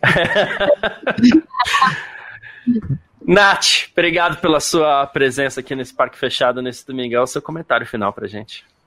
É, muito obrigada, Vi, Gavi, Garcia, todo mundo que assistiu, comentou, acompanhou, que mandaram superchats, enfim. O meu destaque final é: amo Fórmula 1, amo corridas, amo tudo, mas agora essas duas semaninhas aí, 19 dias sem uma corrida, vai ser bom também para acalmar, baixar os ânimos e tudo mais. A gente já teve esse final de semana praticamente a decisão da Fórmula 1, tivemos a decisão da Fórmula 2, Fórmula 3, e mais tarde, ou agora já tá rolando, não sei, vai ter a última corrida da temporada da Indy também, mais um título. Então, Boa. é um final de semana decisivo para o esporte a motor. É isso. É Perfeito. quatro Obrigado. da tarde a corrida, Nath. Quatro. Boa. Valeu. Gabriel Gavinelli, seu comentário final, já agradecendo também pela sua presença, meu irmão. Eu que agradeço, irmão. Tamo junto aí. Essa semana a gente se falou hoje, né? Só então, tava com saudades aí de dividir com você aqui a banca também. Nath, tava valeu. Mudo. Te... É, tava mudo, Garcia, estamos de volta aí, legal demais. Obrigado, viu, Nath? Obrigado, Vitão. Obrigado a galera do chat, o Clóvis aí sempre junto, um abraço. É, meu pai tava dormindo até mais tarde, ontem a gente foi no show do Titãs aqui em São Paulo, aliás, que baita o Titãs aí. Eles não estão vendo com certeza, mas que, que maravilha que é essa banda que a gente tem, que é o Titãs aí. É, quero deixar também, como a Nath disse, a gente descansa um pouco. Enquanto isso, os conteúdos não param lá do F1 Mania. Tem também podcast, os vídeos, o vídeo da Nath, os meus vídeos diários. E claro, o Vitão vai terminar aí com todas as. as é tudo que o F1 Mania tem preparado aí é, durante essa semana de férias, mas que os trabalhos continuam a toda aqui pra, pra gente, viu, Garcia? Beleza, Gavi. Boa, aposto que você curtiu bastante. Eu sou fãzaço de Titãs também, desde a adolescência. É a, é a banda que me acompanha mais aí, mais do que até as, a maioria das bandas gringas aí. Boa. Uh, Vitor, seus recados finais também. Brigadaço pela presença aí. Valeu, mais um valeu Garcia. Fechado. Valeu, Garcia. Valeu, Nath. Valeu, Gavi. Obrigado a todo mundo que acompanhou a gente até aqui. Meus recados finais. Tô já com saudades da Fórmula 1, só tem daqui três semanas, né? GP de Singapura. Vamos ver se, se o Garcia acerta o palpite dele que o campeonato vai ser definido lá. É, é, convido todo mundo a acessar filmania.net para ficar por dentro das últimas notícias, declarações dos pilotos. E tá rolando muita coisa. É, já tem declaração de quase todos os pilotos lá no site. Tem explicação da FIA. A FIA também soltou um comunicado para explicar o que, que rolou dessa. Pareceu que foi uma lambança, mas eles também contaram que é, os, os, fiscais não conseguiram tirar o carro do Ricardo, que não conseguiram colocar na marcha né, no neutro, né? Então, vai lá, lê. Tem muita coisa ainda por sair ao longo da semana. Não é só porque tem coisa aqui três semanas que a gente para, não. Tem notícia todo dia lá no F Mania. Acompanhe as redes sociais estão aqui embaixo. E eu convido todo mundo a baixar o nosso aplicativo. Procura por F Mania na loja do iPhone ou do Android. Procura aí por F Mania, que aí você pode ter todas as notícias na palma da sua mão e também ser notificado sobre as principais notícias, tá bom? Grande abraço aí, pessoal. É, a gente se vê logo mais. É isso, estamos junto. Obrigado, Vitor, Nath, Gavi. Uh, na quarta-feira a gente volta. Semana passada eu fiz essa promessa não cumpri, né? Mas na quarta-feira a gente volta com o nosso F1 Mania em Ponto, nosso podcast, eu e o Gavi, mas eu acabei ficando doente essa semana. É a gripe daquelas e realmente não deu pra gente é, fazer o nosso podcast. Voltei ontem só, não fiz o parque fechado de sexta-feira também, mas é bom demais estar aqui. Quarta-feira a gente está com o nosso F1 Mania em ponto também. Amanhã, 8 da noite, tem live com as meninas no F1 Gen Z, aqui no canal da F1 Mania, todos os canais da F1 Mania também. A Giovana, que está lá em Monza, né, inclusive, né, postou stories agora há pouco, falou, ah, bate, acabei de bater um papo com o Drogovic aqui, fiz uma entrevista com ele e tal, ela vai contar tudo dessa aventura dela lá em Monza também. E então não perca o Gen Z amanhã, que depois sai como podcast na terça-feira e a gente volta com o nosso F1 Mania em ponto na quarta, tá certo? Muitíssimo obrigado a todo mundo que acompanha a gente aqui até o final, todo mundo que acompanhou um pedacinho, todo mundo que tá vendo depois ou no podcast, todo mundo que mandou mensagem, estamos sempre junto. Nath, Vitor, Gavi, valeu demais. Aproveita bem o domingo aí. Tchau.